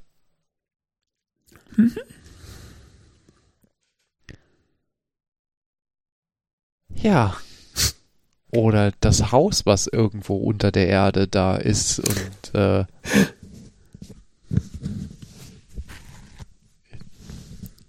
keine Ahnung. Es wird immer weirder und abgespaceder und, und die, ich muss sagen, die achte Folge ist da schon so ein gewisser Höhepunkt an Weirdness. Also, Hm. holy fuck. Wird da eigentlich, Und, äh, wird da eigentlich irgendwas aufgelöst oder äh, lernt man irgendwas wissen, erkennen oder so, so Neuigkeiten oder ist das so, wir sitzen einfach nur ein ich habe das, ich habe das vorhin noch gesehen und, und die, ich, ich weiß noch, ich, die Folge war fertig, nahm die Kopfhörer ab und das heißt so, Alter. Also es ist dann offensichtlich äh, auf mehr als nur eine Staffel angelegt, ja. Ja, ja, das ist auf mehr. Es, wäre auch echt dann, also wenn du acht Folgen gesehen hast, dann denkst du auch so, glaube ich, es wäre schon ziemlich viel jetzt aufzulösen für eine Folge, Hm. Wenn man mal so realistisch drüber nachdenkt. Ja. Es sind doch äh, ziemlich viele Plotlinien, die da laufen. Hm. Ich meine, theoretisch könntest du das alles dann in einer Folge beenden, aber das wäre schon, glaube ich, ein bisschen hardcore. Hm. Ähm, nee, es ist tatsächlich auf mehr als eine Staffel angelegt. Hoffe ich. Das wäre un unangenehm sonst. Der, der längste Cliffhanger der Welt. Aber es, es geht natürlich weiter. Ne? Also es, die neunte Folge setzt der achten nochmal eins oben drauf, ne? Hm. An. Ja, nee, ist klar.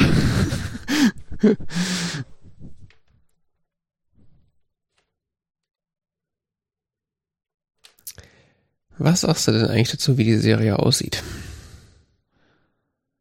Uh, ähm, also ich habe ja letzte, letztes Mal extrem davon geschwärmt, wie gut die gefilmt ist und wie symmetrisch äh, äh, teilweise die Bildkomposition ist, gerade am Anfang. Später ist mir das nicht mehr so aufgefallen. Das kann sein, dass ich mich dran gewöhnt habe oder es nicht mehr gesehen habe. naja, was, was so ein wesentlicher Aspekt ist, ist halt immer dieses, äh, diese Gleichförmigkeit. Hm. Und die kommt ja in ganz vielen Dingen zum Ausdruck. Äh, Dieses Büro ist ja von vorne bis hinten komplett durchdesignt. Ja.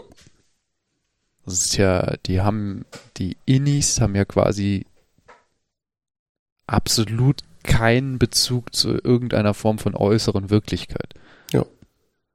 Es gibt keine. In dem Sinne, dass wirklich alles, was sie in diesem Büro finden können oder sehen können oder sonst was, ist, ist Design für sie. Mhm. bis hin zum Bleistift irgendwie, auf dem noch der Firmenname draufsteht und so.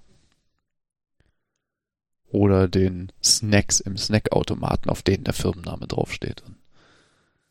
An dem sie sich zweimal am Tag was von nehmen dürfen.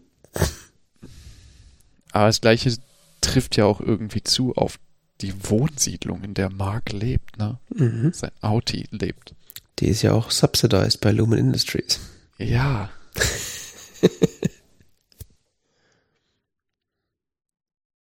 Oh, da ist noch so viel für die zweite Staffel. ähm, Oh, fandst du das nicht auch? Äh, es ist diese, diese Gleichförmigkeit wiederum, äh, Gedanken zu beenden, wird durch Kameraführung und äh, ja, wie soll man so visuelles Design oder so stark unter, unterstrichen. Wie du, wie du gesagt hast, das letzte Mal, glaube ich, äh, sprachst du von symmetrischen Kameraaufnahmen oder sowas. mhm. Es gibt häufig so Aufnahmen, die jetzt wirklich in diesen absolut gleichförmigen Räumen oder Gängen wirklich exakt in der Mitte sind. Und Ja. das, ich weiß nicht, ist- wenn man das so guckt und lässt sich da voll drauf ein, ich, das ist schon ein bisschen creepy, ne? Also Ja, aber auch schön. man kommt irgendwann, man kommt immer mehr in diesen Gedanken, äh, in dieser Welt an, da so in diese, in diese Bürowelt und Mhm. die- diese enorme Gleichförmigkeit und dass das immer wieder gezeigt wird in dieser Gleichförmigkeit, das, das weiß ich nicht. Wo ich mich ja jetzt wohl fällt mir wieder gerade ein, am meisten weggeschmissen habe, ist ja die Tatsache, dass äh, der Schwager von Mark ihm, ihm ein Buch schenkt, was er selbst geschrieben hat und das irgendwie in das Büro gelangt. Und die, die Innis, dass dieses Buch da heimlich lesen und das quasi wie so eine Mhm. Bibel für sie ist. Also, für jemanden, der das nicht gesehen hat, ist, denkt es ja, äh, okay, wovon redet ihr? Was? Das ist doch jetzt völlig uninteressant. Und nein, das, es ist quasi so, als würde man eine, ja, in ein Dritt, es ist, um das schlimme Wort zu benutzen, ein dritte Weltland, die keinerlei irgendwie eigene Kultur oder irgendwas haben, so ein, eine, eine irgendwie, ich weiß nicht, das ist wie so ein miss missionarisches Buch sozusagen für die. Also, Ja. Was wiederum satirisch aufgewertet wird dadurch, dass das Buch anscheinend wirklich komplett nur so aus allerweltsweisheiten und dummen Sprüchen besteht. ja, Was so äh, man immer wieder sieht sich fragt, das nehmen die, also was? ja, aber wenn du quasi dein kompletter Erfahrungshorizont darin besteht, diese drei Handbücher maximal gelesen zu haben und sonst nichts, weil du dich an nichts anderes erinnern kannst, erscheint dir das natürlich wie äh, ja das Die Wort Bibel. Gottes. Ja. Also es ist ab, also dieses Gedankenexperiment allein, das ist perfide und genial. Und ich würde, mich würde tatsächlich mal interessieren, wie der Pitch für diese Serie abgelaufen ist. Weil, wenn man das irgendjemandem versucht zu erklären, Das funktioniert doch gar nicht. Das muss doch quasi schon, also wie will man denn jemandem das Konzept dieser Serie erklären, so dass man das versteht?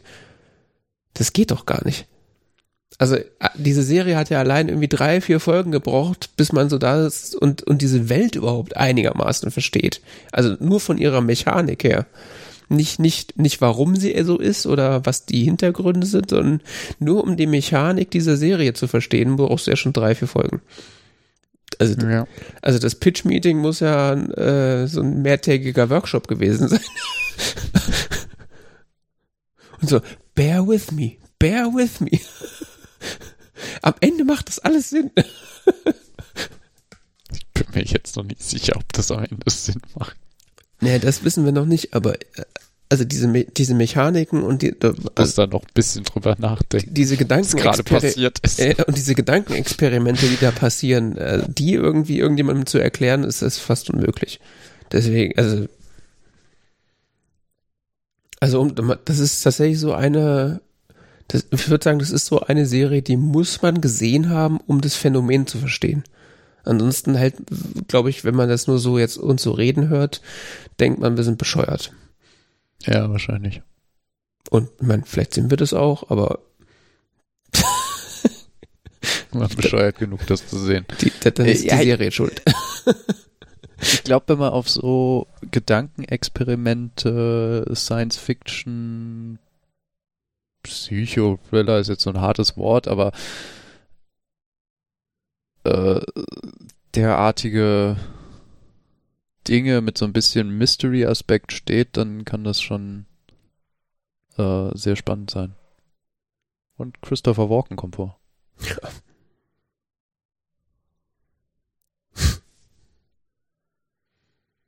Das ist auch eine komische Figur. Du meinst Bird? Bird, ja. Bird R? Nee, wie heißt das? Nee, nur Bird. Oder hat er auch einen Nachnamen? Ich glaube Bird. Ich habe keine Ahnung. Glaub mir, es wird nicht weniger verwirrend in der letzten Folge. Ja. Es ist auch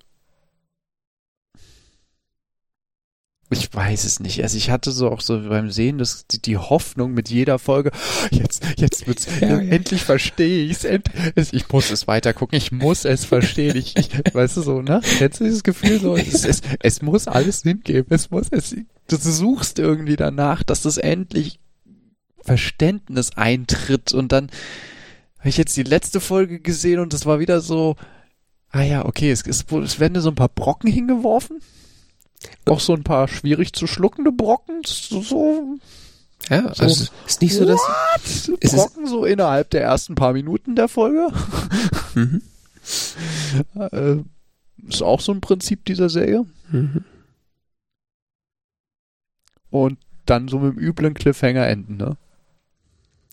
Ja, also man ist die ganze Zeit auf der Suche nach der Wahrheit und man kriegt auch tatsächlich immer wieder neue Informationen, die aber mindestens genauso viele Fragen wieder aufwirft.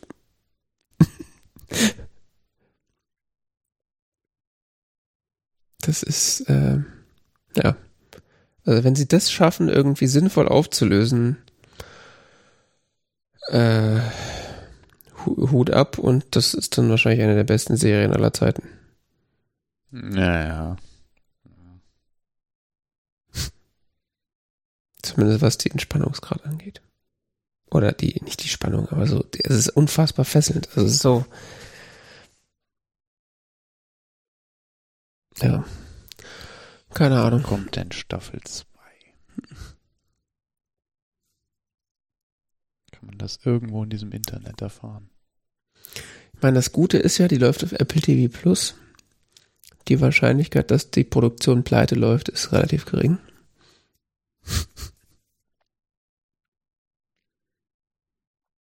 Naja, auch Netflix hat irgendwann alles, alles irgendwann Zeug gecancelt.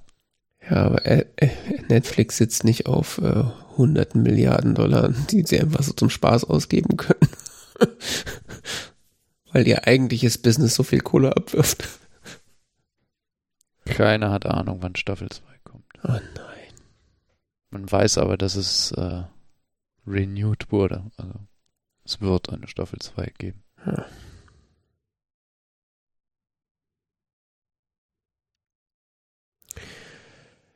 Ja. Ich bin sehr gespannt auf die letzte Folge. Und dann werde ich wahrscheinlich sehr gespannt auf die zweite Staffel sein. Ja, das muss ich auch erstmal verkraften jetzt. Ja.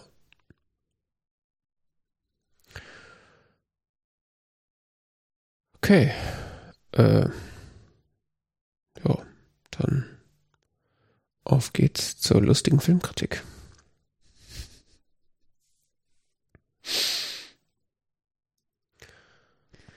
Kommen wir von einem verwirrenden Medienprodukt zum nächsten verwirrenden Medienprodukt. Äh, wir haben den Film The Life Aquatic, Aquatic with Steve Zissou gesehen. Aha. Ein Film von Wes Anderson aus dem Jahr 2004. Mhm. Im weitesten Sinne geht es um. Ja, worum geht's eigentlich? Um den Eine Ocean, äh, Oceanographer, wie heißt es? Die, Wikipedia. Ozeanographen Genau. und Dokumentarfilmer äh, Steve Zissou, gespielt von Bill Murray, der im weitesten Sinne angelehnt ist an Yves, äh, wie heißt er? Ähm, diesen französischen Meeresforscher. Mhm. Ich komme gerade nicht auf den Namen. Und ich weiß nicht, wen du meinst.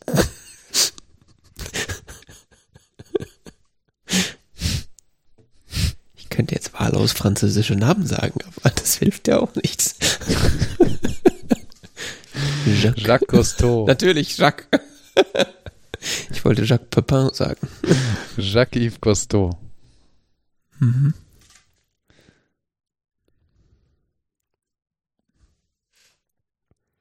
Dem ist der Film auch gewidmet. Hm. Ja.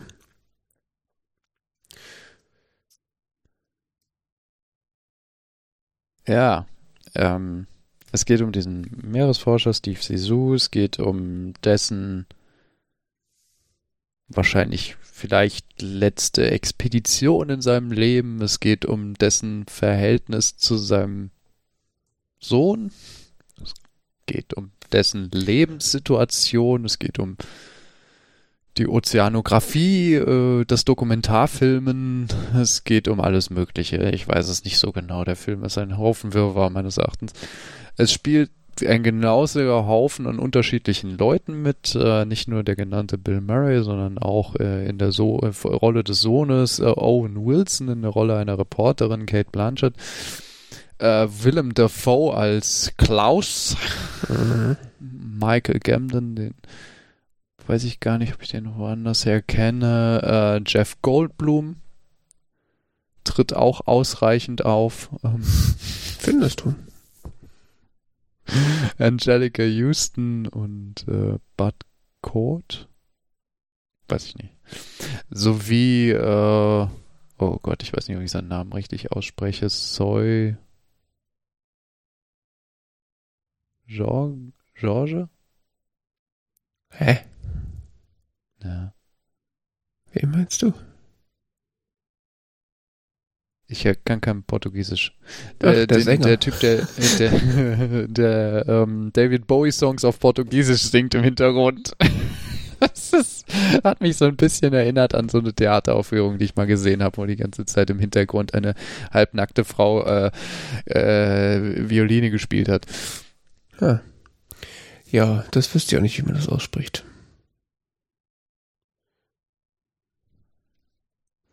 Schwer zu sagen. Portugiesisch hatte ich nicht so lange.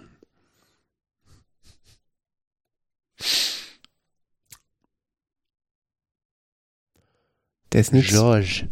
Hm.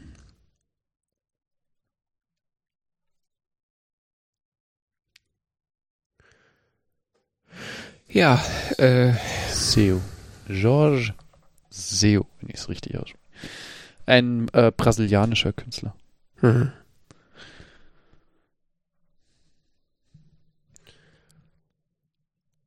Ich meine, ich fand es ja erfrischend, aber ich habe es nicht verstanden. Was denn? Dass er singt? Oder? Den, den Gesang von ihm. Also ich, ich fand das, ich fand das sehr nett, mal diese, äh, diese David Bowie Songs auf Portugiesisch zu hören. Mhm.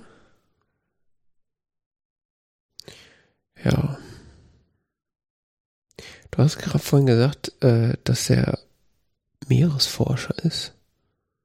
Ja. Ist er das wirklich? Ich hatte die ganze Zeit das Gefühl, dass er eigentlich so Dokumentarfilmer, der so tut, als wäre er Meeresforscher, weil diese Meeresforschung geht ja mir eigentlich so vorne und hinten am Arsch vorbei.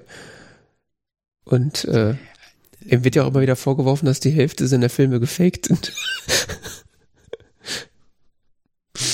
also, es kann sein, dass er sich in dem Film als Meeresforscher irgendwie darstellt, aber ob er das jetzt ist, naja. Weiß ich, jetzt kann ich schwer sagen, aber ja. Und zu dem äh, von äh, Owen Wilson gespielten äh, Ned, der äh, Du meinst Edward Ned Kingsley Plimpton Sisu? Ja, ja, genau. Äh, der möglicherweise sein Sohn ist, äh, wie sich am Ende herausstellt, dass er nicht sein Sohn ist, weil äh, irgendwie irgendwer erzählt irgendwem, dass ähm, Steve Sisu impotent ist. Beziehungsweise äh, unfruchtbar, aber äh, also das wird ja auch im Film nicht so dargestellt, dass er sein Sohn ist, sondern dass er ver vermutet, dass er, also dass Ned vermutet, dass äh, Sisu sein Vater ist. Das ist vielleicht noch äh, wichtige Unterscheidung, ja. Und die, ähm, ich sag mal, der Drive, der in der Story drinsteckt, also das ist ja tatsächlich äh, so, da ist ja so eine Art Handlung, so ein Erzählstrang gibt's ja so, oder eine Motivation, was überhaupt diese, diese äh, Geschichte erzählen will. Es geht ja darum, dass in dem äh, auf einer Expedition quasi, ähm, wie heißt der, äh, Esteban, ein äh, der beste Freund und Chief Diver von Steve Sisu von einem, wie er es beschreibt, Jaguar Shark äh, gefressen wird. Ähm, und die äh, daraus folgende Handlung äh, hat quasi zum Ziel, diesen Jaguar Shark aufzusuchen und umzubringen. Was auch nicht allzu sehr für einen Meeresforscher spricht, aber mit Dynamit. naja. Also man, man merkt schon, äh, dass es nicht ganz so auf der realistischen, sondern eher auf der absurden Seite angelegt ist, diese Handlung. Ich meine, allein, dass das Schiff Belafonte heißt. Hm. Meinst du wegen dem Schauspieler oder? Dem Sänger. Ah. Harry Belafonte. ja, der hat auch geschauspielert. Aber. Stimmt, ja. ja. Die Wikipedia nennt es auf jeden Fall auch ein äh, Comedy-Drama-Film. Ja, das ist ja auch nicht. Also, wie soll man diesen Film beschreiben? Das ist einfach ein, ein Absurditätenkabinett mit so einer losen Handlung, ne? Mhm. Und äh, auch noch interessanter Punkt, ähm, es ist zwar ein Wes Anderson-Film und Wes Anderson hat auch am Drehbuch mitgeschrieben, aber auch Noah Baumbach. Der, ähm, den kennt man. Der hat anscheinend, ja. habe ich jetzt gesehen, auch noch ein paar andere, Wes, ein paar anderen Wes Anderson-Filmen mitgeschrieben. Und wo er mir quasi alleine aufgefallen ist, zuletzt war in Marriage Story. Das hat er nämlich gemacht. Ah, hast du es gesehen? Mhm.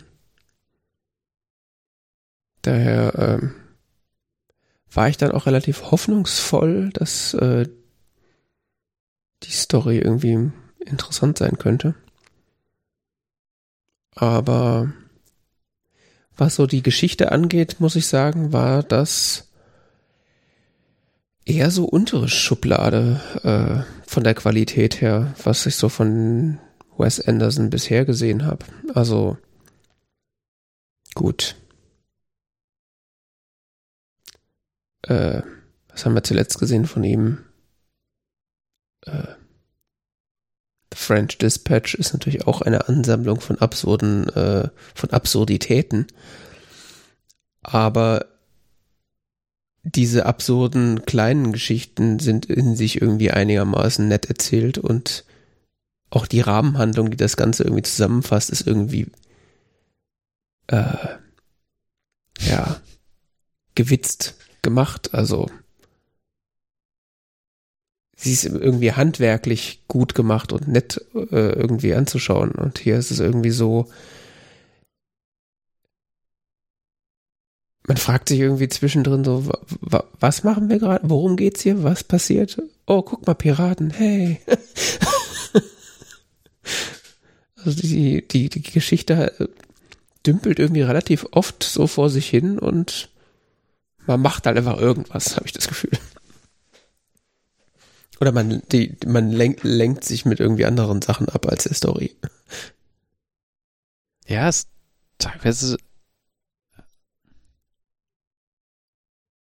Es werden so viel, so, so Details irgendwie so ausufernd erzählt, ne? Mhm.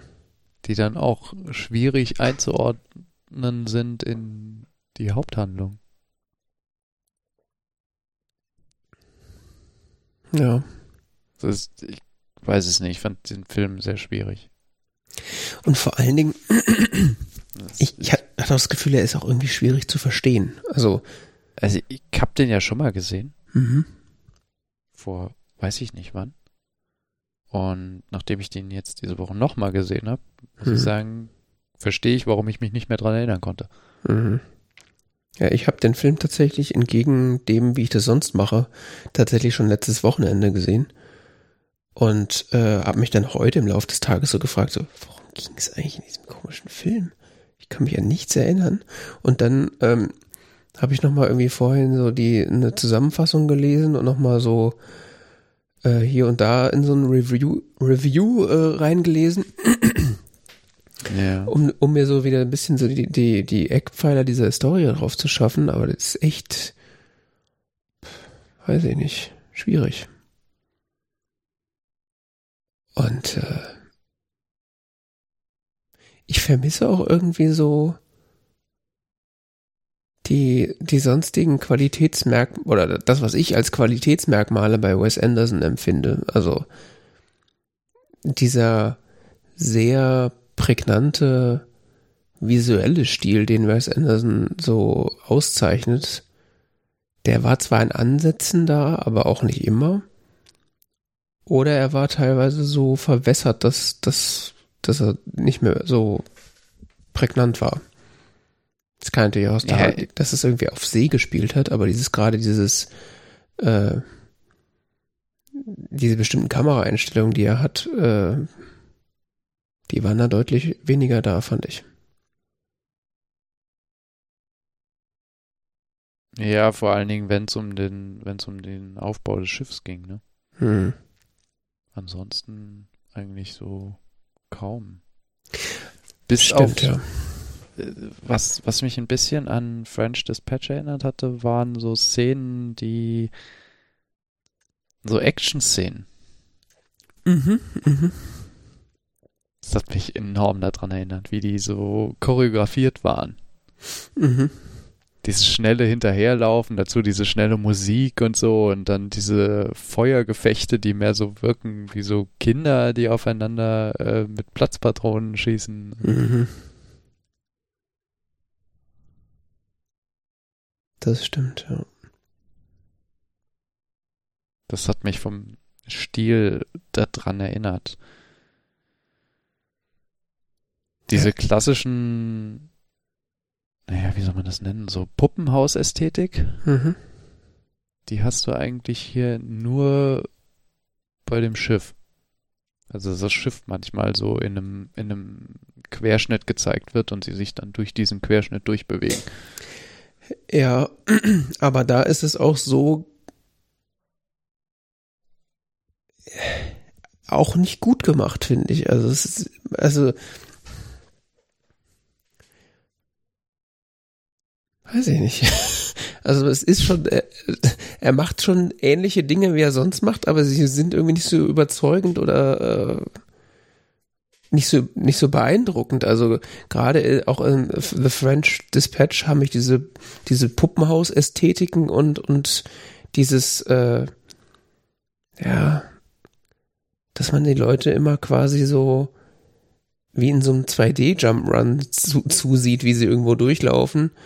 Das, mhm. hat, das hat mich da, das war da irgendwie perfekt, perfekt umgesetzt und es hat irgendwie dem Film so eine gewisse, einen gewissen Stil und eine gewisse Sp äh, visuelle Sprache gegeben und da war das irgendwie so stümperhaft umgesetzt, fand ich.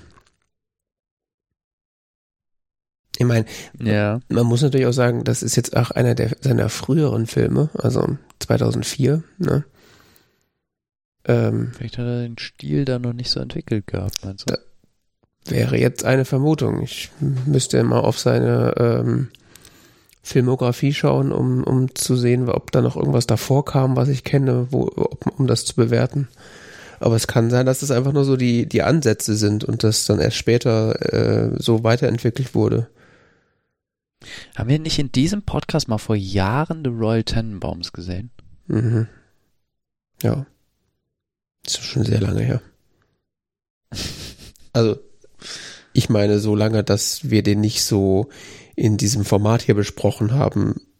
Also das war so das eines der wenigen Male, wo wir gesagt haben, hey, wir gucken mal einen Film und äh, reden dann das nächste Mal drüber. Da haben wir das äh, noch nicht so regelmäßig gemacht, ja. Ja, ich weiß. Ja, ja, ich weiß. Ähm, aber der war ja nur drei Jahre davor. Echt? Also Royal Tenenbaums war dann 2007 oder was? 2001, 2004 oh. Live Aquatic, 2007 Darjeeling Limited. Krass. Ich erinnere mich leider an The Royal Tenenbaums nur an sehr wenige äh, Einzelszenen.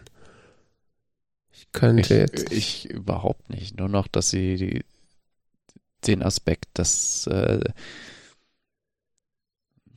dass sie immer in der ähnlichen Kleidung rumlaufen, was ja auch irgendwie, dieses, dieses Kleidungsding ist ja auch sowas Starkes in Wes Anderson Filmen. Also die Charakterisierung der Figur über die Kleidung. Mhm. Das, ähm, Team Sisu sich ja, ist in dem Film massiv ausgearbeitet, in dem Sinne, dass Team Sisu sich auszeichnet über eine bestimmte Form von Kleidung. Das gleichen Aspekt haben wir ja bei Royal Tenenbaums, laufen sie auch alle in diesen Trainingsanzügen rum. Mhm. Ja, da erinnere ich mich noch dran, dass du meintest, dass wir den mal gucken sollen. Ich dann am Ende dachte so, was zur Hölle habe ich gerade gesehen? Das war nämlich auch der erste Wes Anderson-Film, den ich oft gesehen habe. Echt? ja. Ich konnte da auch relativ lange nicht so richtig was mit anfangen.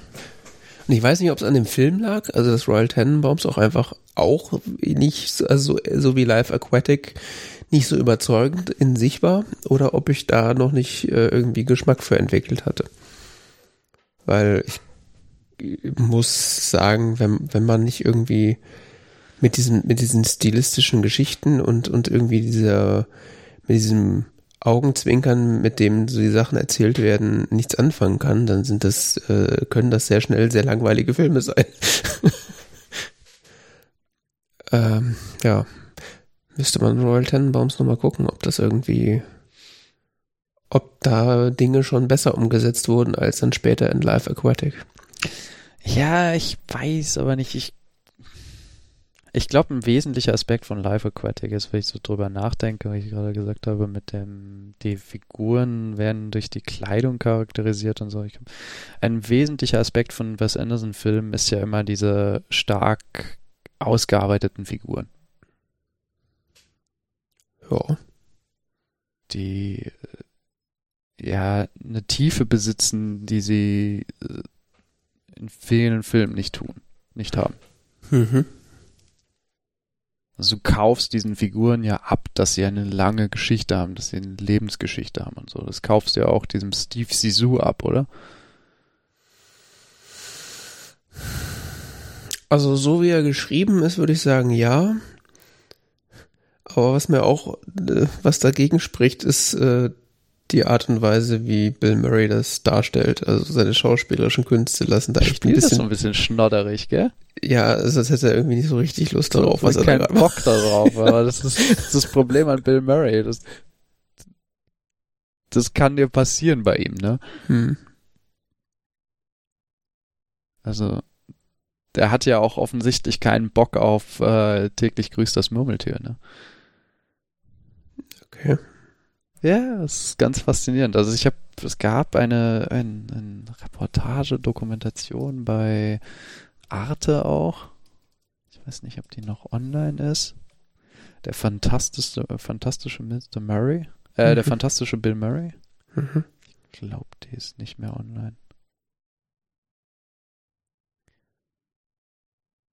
Ähm, das war so eine, das war, ja. Ah. Bei Prime Video gibt's das noch zu sehen. Super. Das ist so eine Dokumentation über das Leben und Werk von Bill Murray. Mhm. Mm. Das ist nämlich ganz interessant auch so, was so erzählt wird von der äh, Produktion von verschiedenen Filmen, wie zum Beispiel täglich grüßt das Murmeltier, was- wo Bill Murray so Späßchen gemacht hat, wie äh, dass er sich eine Assistentin zugelegt hat, die für ihn die Kommunikation mit dem Regisseur übernehmen sollte. Diese Assistentin war äh, gehörlos und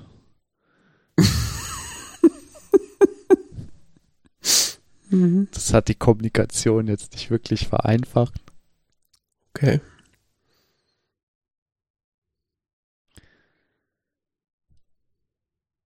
Ja, solche Sachen macht Bill Murray und äh, der auch so sein Missfallen an diesem Film irgendwie da zum Ausdruck gebracht hat, weil er offensichtlich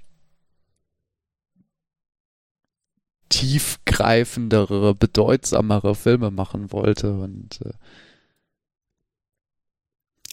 Als täglich grüßt das Murmeltier. Ja, hat es aber trotzdem irgendwie gemacht, aber so keiner weiß so richtig so warum. Und der hat es ja dann auch irgendwie gut gemacht. Das weiß aber auch irgendwie keiner so richtig warum. Und das, die Regisseure, die mit ihm gearbeitet haben, sagen, es ist bei ihm auch ziemlich schwierig vorauszusagen, ob er etwas ma- macht und ob er es gut macht und sowas. Er hat ja auch bis heute keinen, keinen richtigen ähm, Agenten oder so, sondern der hat so einen so einen Anrufbeantworter, auf den kann man so drauf sprechen und wenn man Glück hat, meldet er sich oder irgendwer oder so.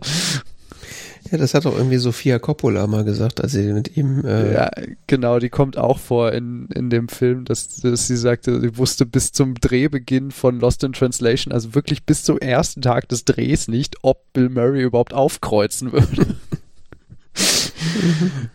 Bei Drehbeginn stellte sich heraus, Bill Murray war schon mehrere Wochen oder auf jeden Fall einige Zeit äh, in, in Japan und hat sich schon mit der Umgebung dort vertraut gemacht und Mhm. hat sich versucht, in die Rolle reinzufühlen und so. Hat die Rolle dann auch sehr ernst genommen und äh, auch dementsprechend gut gespielt. Da fand ich ihn auf jeden Fall ziemlich gut. Ja. Ja, und in der Rolle äh, deswegen, ja, ich weiß es nicht, wenn man ihn so sieht, so wie er so sein Leben über teilweise seine Kunst gewirkt hat, äh, du siehst ihn da, wie er bei Saturday Night Live äh, anfängt und äh, dieses Schnoddrige und dieses so, diese äh, Wirkung von, äh, ich habe ja eigentlich keinen Bock hier drauf, ist auch so ein bisschen so sein Stil. mhm. So absurd das jetzt klingen mag. Ja, ich meine, die ganzen Figuren, die er bisher immer gespielt hat, sei es jetzt da Phil Connors in, in, in, ähm, Allein so ein Film. Kennst du Stripes? nee, Ich glaub, mich knutscht ein Elch. naja, ich, nee, Großartig. Äh. Bescheuertsten Film, den ich je gesehen habe. Also er spielt ja auch immer so nihilistische, sarkastische Typen, die, wie jetzt Phil Connors in, in täglich grüßt das Murmeltier oder halt Wank, den Wankman in, äh, in Ghostbusters, dem ja außer dumme Sprüche und irgendwie äh, sarkastische Bemerkungen nichts einfällt. Aber es macht halt einen Unterschied, ob die Figur so ist oder ob der Schauspieler das so durchspiegelt oder durchklingen lässt, dass irgendwie oder so durch sein Spielen so sarkastisch wirkt, während er die Rolle spielt. Und da. Ja, das ist halt auch so, so, so ein, weiß ich nicht, das ist so ein bisschen sein Stil, den er da auch so quasi ausleben darf und da drin das Ganze aber auch so ein bisschen entlarvt als Satire, finde ich. Ja, ich habe das Gefühl, gerade in, in Life Aquatic. Ich glaube, die wollen, dass man diese Rolle nicht absolut ernst nehmen kann. Ja, das ist auf jeden Fall, das ist klar. Aber trotzdem habe ich das Gefühl, dass gerade in Life Aquatic die Figur eigentlich nicht so super sarkastisch und, und, und äh, nihilistisch geschrieben ist. Uh, und, und die Figur eigentlich, also was du ja auch gesagt hast, dass die Figuren eine gewisse Tiefe haben. Und diese, diese Tiefe hat diese Figur in, also vom Drehbuch her schon, aber sie, das wirkt halt nicht so ganz oft. Also diese Vater-Sohn-Beziehung, die ist natürlich auch irgendwie äh, satirisch und irgendwie äh, absurd dargestellt, ich meine, allein, dass sie sich in die gleiche, in diese, in diese ähm, Reporterin da verlieben oder zumindest ihr gegenüber sexuelle Begehr andeuten, was auch immer. Äh, aber äh, ja. Aber das nimmt dem Ganzen halt auch irgendwie so die Tiefe. Also der Film hat halt irgendwie so ein Balanceproblem, habe ich das Gefühl die, die Tiefe, die eigentlich in, dem, äh, in den Figuren angelegt ist, die wird nicht richtig, äh, die kommt nicht richtig zur Geltung, weil halt dann irgendwie so ein bisschen zu viel Absurdität dann plötzlich passiert. Mhm. Und das wiederum ist zum Beispiel in Darjeeling Limited ganz gut gelöst. Da ist die, sind die Figuren ja auch absurd und die machen auch ein bisschen absurde Sachen, aber die Figuren an sich wirken echt und, und äh, man kauft denen das ab, was sie da erzählen. Also da gibt's, also ich, ich glaube, Wes Anderson kann das schon, wenn er möchte, so diese Balance finden oder er kann es jetzt. Ich vielleicht, also meine, The meine These, weil das ein frühes Werk ist, äh, dass er da einfach den Dreh noch nicht so raushält, äh, hat, äh, bleibt bestehen, würde ich sagen. Er hat den Dreh noch nicht so raus, ja. Ja, anders kann ich mir das nicht erklären. Ich meine, ich meine, selbst in so, selbst in Fre The French Dispatch, der Absurdi absurditätsmäßig auf einem ganz anderen Level spielt. Also es ist wirklich komplett völlig bekloppt, dieser Film, was die Story angeht. Und trotzdem sind die Figuren an sich unfassbar tiefgründig und, und äh, glaubhaft, finde ich. Mhm. Ja.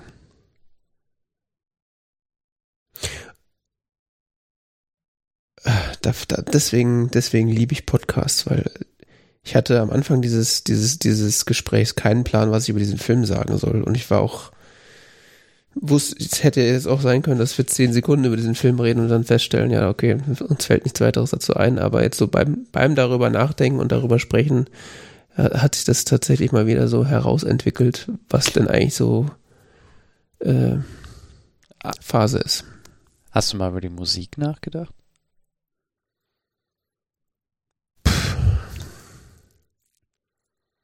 Ich habe sie wahrgenommen.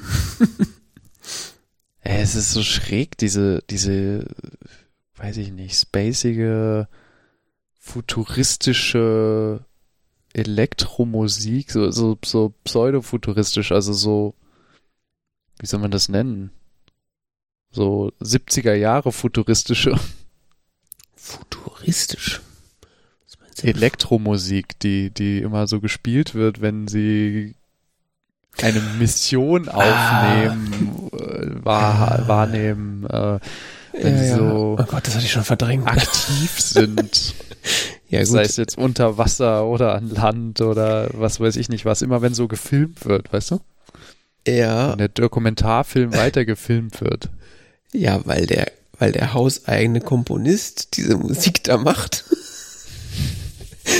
Der hauseigene Elektromusikkomponist, Da gibt's doch, also das, den das, Sounddesigner, ja. Ja, genau. Die, die, das, also das muss man dem Film ja wirklich lassen. Also er hat manche Stellen, so manche Sachen, die so fein ausgearbeitet sind, wie, wie eben dieses, dieses, dieses Studio in diesem Schiff. also das, das ist so bekloppt. Ja, jetzt wo du sagst, fällt es mir wieder ein, ja, diese, ich weiß nicht, ist das futuristisch? Ja, es ist so 70er Jahre futuristisch irgendwie. Es klingt, es klingt so ein bisschen so, so wie Kraftwerk oder so teilweise. Auf mich hat das ehrlich gesagt eher so ein bisschen gewirkt wie, ja, wir haben halt nur dieses Casio-Keyboard, was sollen wir denn machen? Ja, ja, es gibt ja auch so eine Szene, wo der Typ irgendwie mit dem, mit so zwei Casio-Keyboards in, im Arm so da sitzt, ne, und, ja. Ähm, als Kontrast dazu dann wiederum dieser Portugie äh, portugiesischsprachige Künstler, der einfach in bestimmten Szenen so rumsitzt irgendwo Mhm. und ähm, David Bowie Cover-Songs auf Portugiesisch singt. Mit einer der Ja, Höhepunkte. Warum nicht, ne? Ich meine, kann ja einem Film gut tun. Tut dem Film gut. Muss man ganz klar so sagen. Also, das hat den Film deutlich besser gemacht. Zwischendrin, wenn er dann da so da sitzt und offensichtlich da gerade live performt. Also man sieht ja auch, dass er die Gitarre richtig spielt und man hört auch an der Mikrofonierung, dass er da gerade richtig singt und dass da nicht einer irgendwie im Studio drüber singt. Äh, das war schon qualitativ mit einer der besseren Sachen in diesem Film.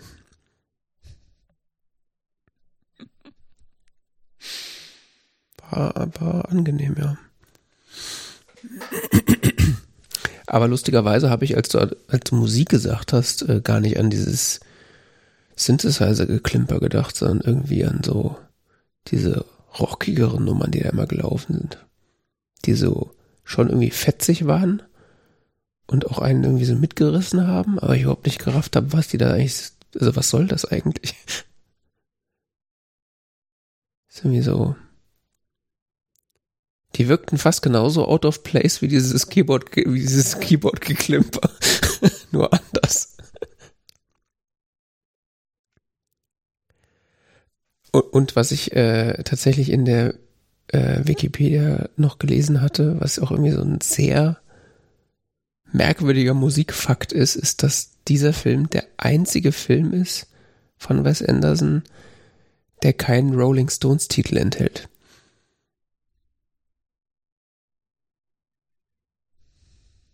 Mhm. Ja, da dachte ich auch so. In den anderen war Rolling Stones Titel drin. Also ich müsste jetzt Streng genommen steht in der englischen Wikipedia, es wäre der erste Film, der keinen Rolling Stones Film enthält, äh, Song enthält. Da er davor nur drei Filme gemacht hat, ist das jetzt so, Oh, der erste, nicht der einzige. ja, der erste. Oh. Das heißt, alle davor hatten wohl. Ich dachte, okay, ich hatte das falsch verstanden. Alle davor. Ja, alle drei. Oder was? Oder zwei. Wie viel waren es?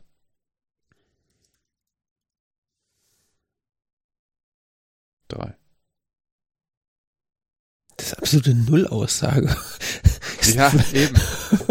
Okay, ich habe das First nicht richtig gelesen. Ich habe das hab quasi, also mein Kopf hat daraus äh, The Only Movie gemacht sozusagen. Ja, ist, das ist eben Wikipedia, ne? Also Mhm. Informationen, die die Welt nicht braucht. Manchmal. Ja, und die retrospektiv auch gar keinen Sinn ergeben, weil das ist ja schön, dass das der erste Film in der Filmografie ist, der keinen Rolling Stones Titel enthält. Aber was mit den sieben anderen, die danach kamen? Sechs. Das weiß geschätzt. Immerhin war ich so nah dran. Okay, ja, Ja. Musik.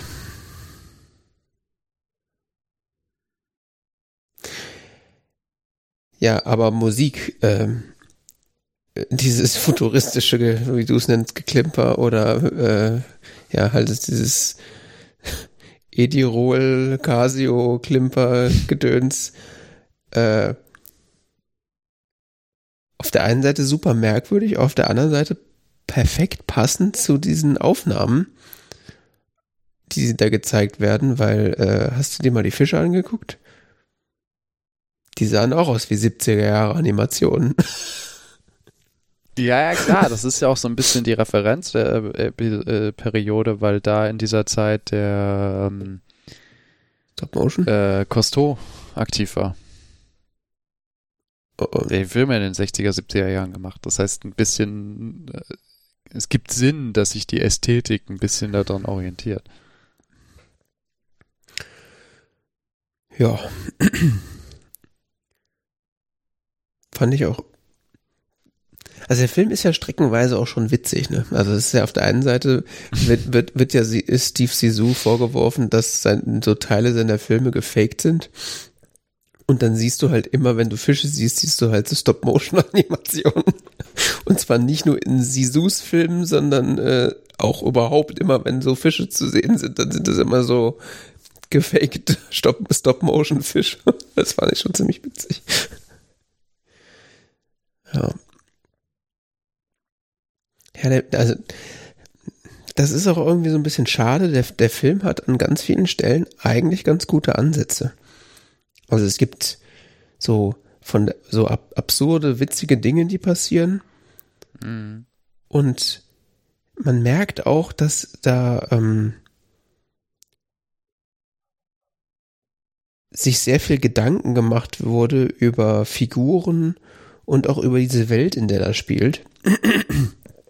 Also allein diese Figur Steve Sisu, äh, deren Existenz und die, die Lore um diese Figur herum ist ja, äh, ich meine, allein, dass es einen Steve Sisu Fanclub oder sowas gibt äh, und, und nett irgendwie Mitglied ist und äh, also was? Also da, da ist so viel Arbeit und, und äh, Hirnschmalz reingeflossen, dieses, dieses Universum dazu gestalten. Das ist, das fand ich eigentlich schon fast ein bisschen schade, dass es dann am Ende da so die Balance fehlt, dann einen runden Film draus zu machen, weil, also, diese Detailversessenheit und diese Ideenreichtum, der, der ist ja, also ist ja eine Menge da, ne? Das, was dann in späteren Filmen tatsächlich dann zum Vorteil ausgestaltet wird. Da ist es halt irgendwie so, es ist halt da, aber es wird nicht richtig eingesetzt oder es wirkt halt irgendwie verloren in diesem, in dieser losen Abfolge von irgendwie so irrwitzigen Details. Ja.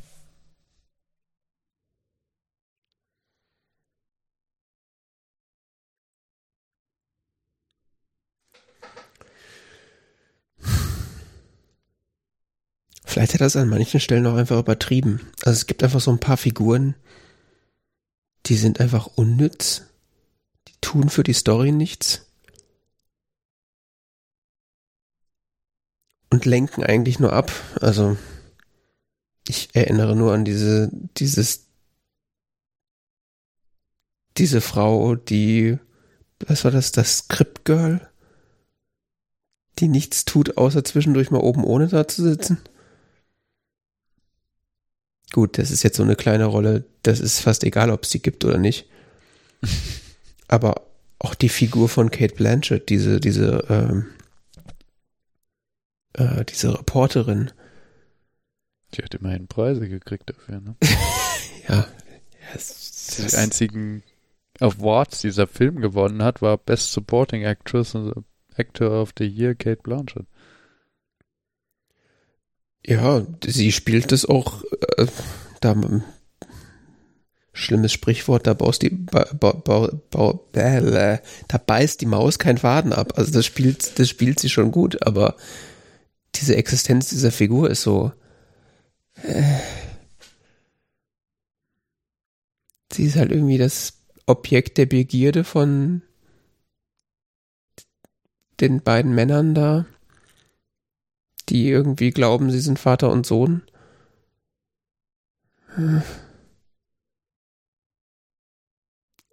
Es ist ein bisschen absurd und es ist auch teilweise witzig, aber es, bring, also es bringt die Story irgendwie nicht voran. Mhm. Genauso wie Steve Sisus Ehefrau. Die ist halt auch einfach so da. Und dann ist jemand nicht mehr da. Und dann taucht sie wieder auf.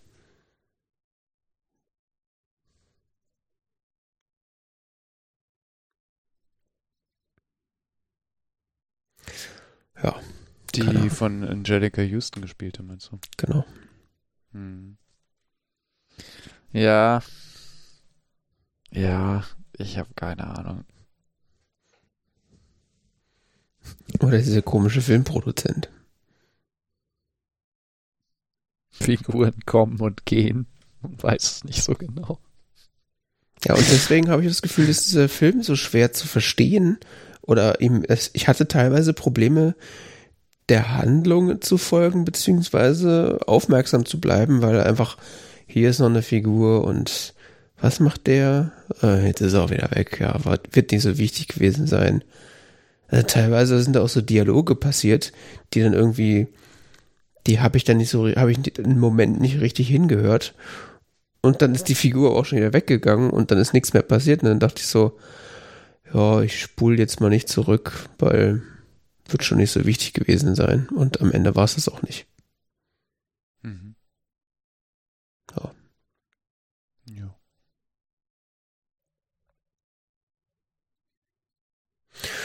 Ja, also war leider nicht so viel Wes Anderson drin, wie ich gehofft habe. Von seinen, wenn man von seinen modernen Filmen oder neueren Filmen ausgeht.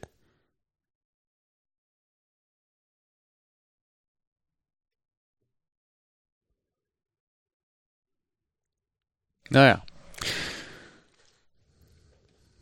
So ist das. ich habe nichts mehr zu, zu sagen. Nee, ich auch nicht.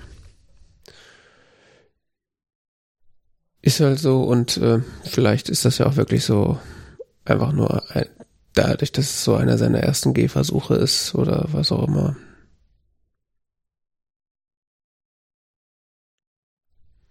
Keine Ahnung. Ich glaube, bewertet haben wir beide relativ gleich. Mit dreieinhalb Sternen, glaube ich, auf Letterbox. Also Mhm. du auf jeden Fall, ich glaube ich auch. Und ich frage mich gerade, ob das nicht ein bisschen zu viel ist. Tja. Kannst ja nochmal drüber nachdenken. Hm. Nun gut. Ja. Zum nächsten Mal schauen wir den Film Citizen Kane. Mhm. Wer hat den noch nicht gehört? Äh, Filmklassiker. Und äh, dann hören wir uns in zwei Wochen wieder. Nach Ostern. Yes.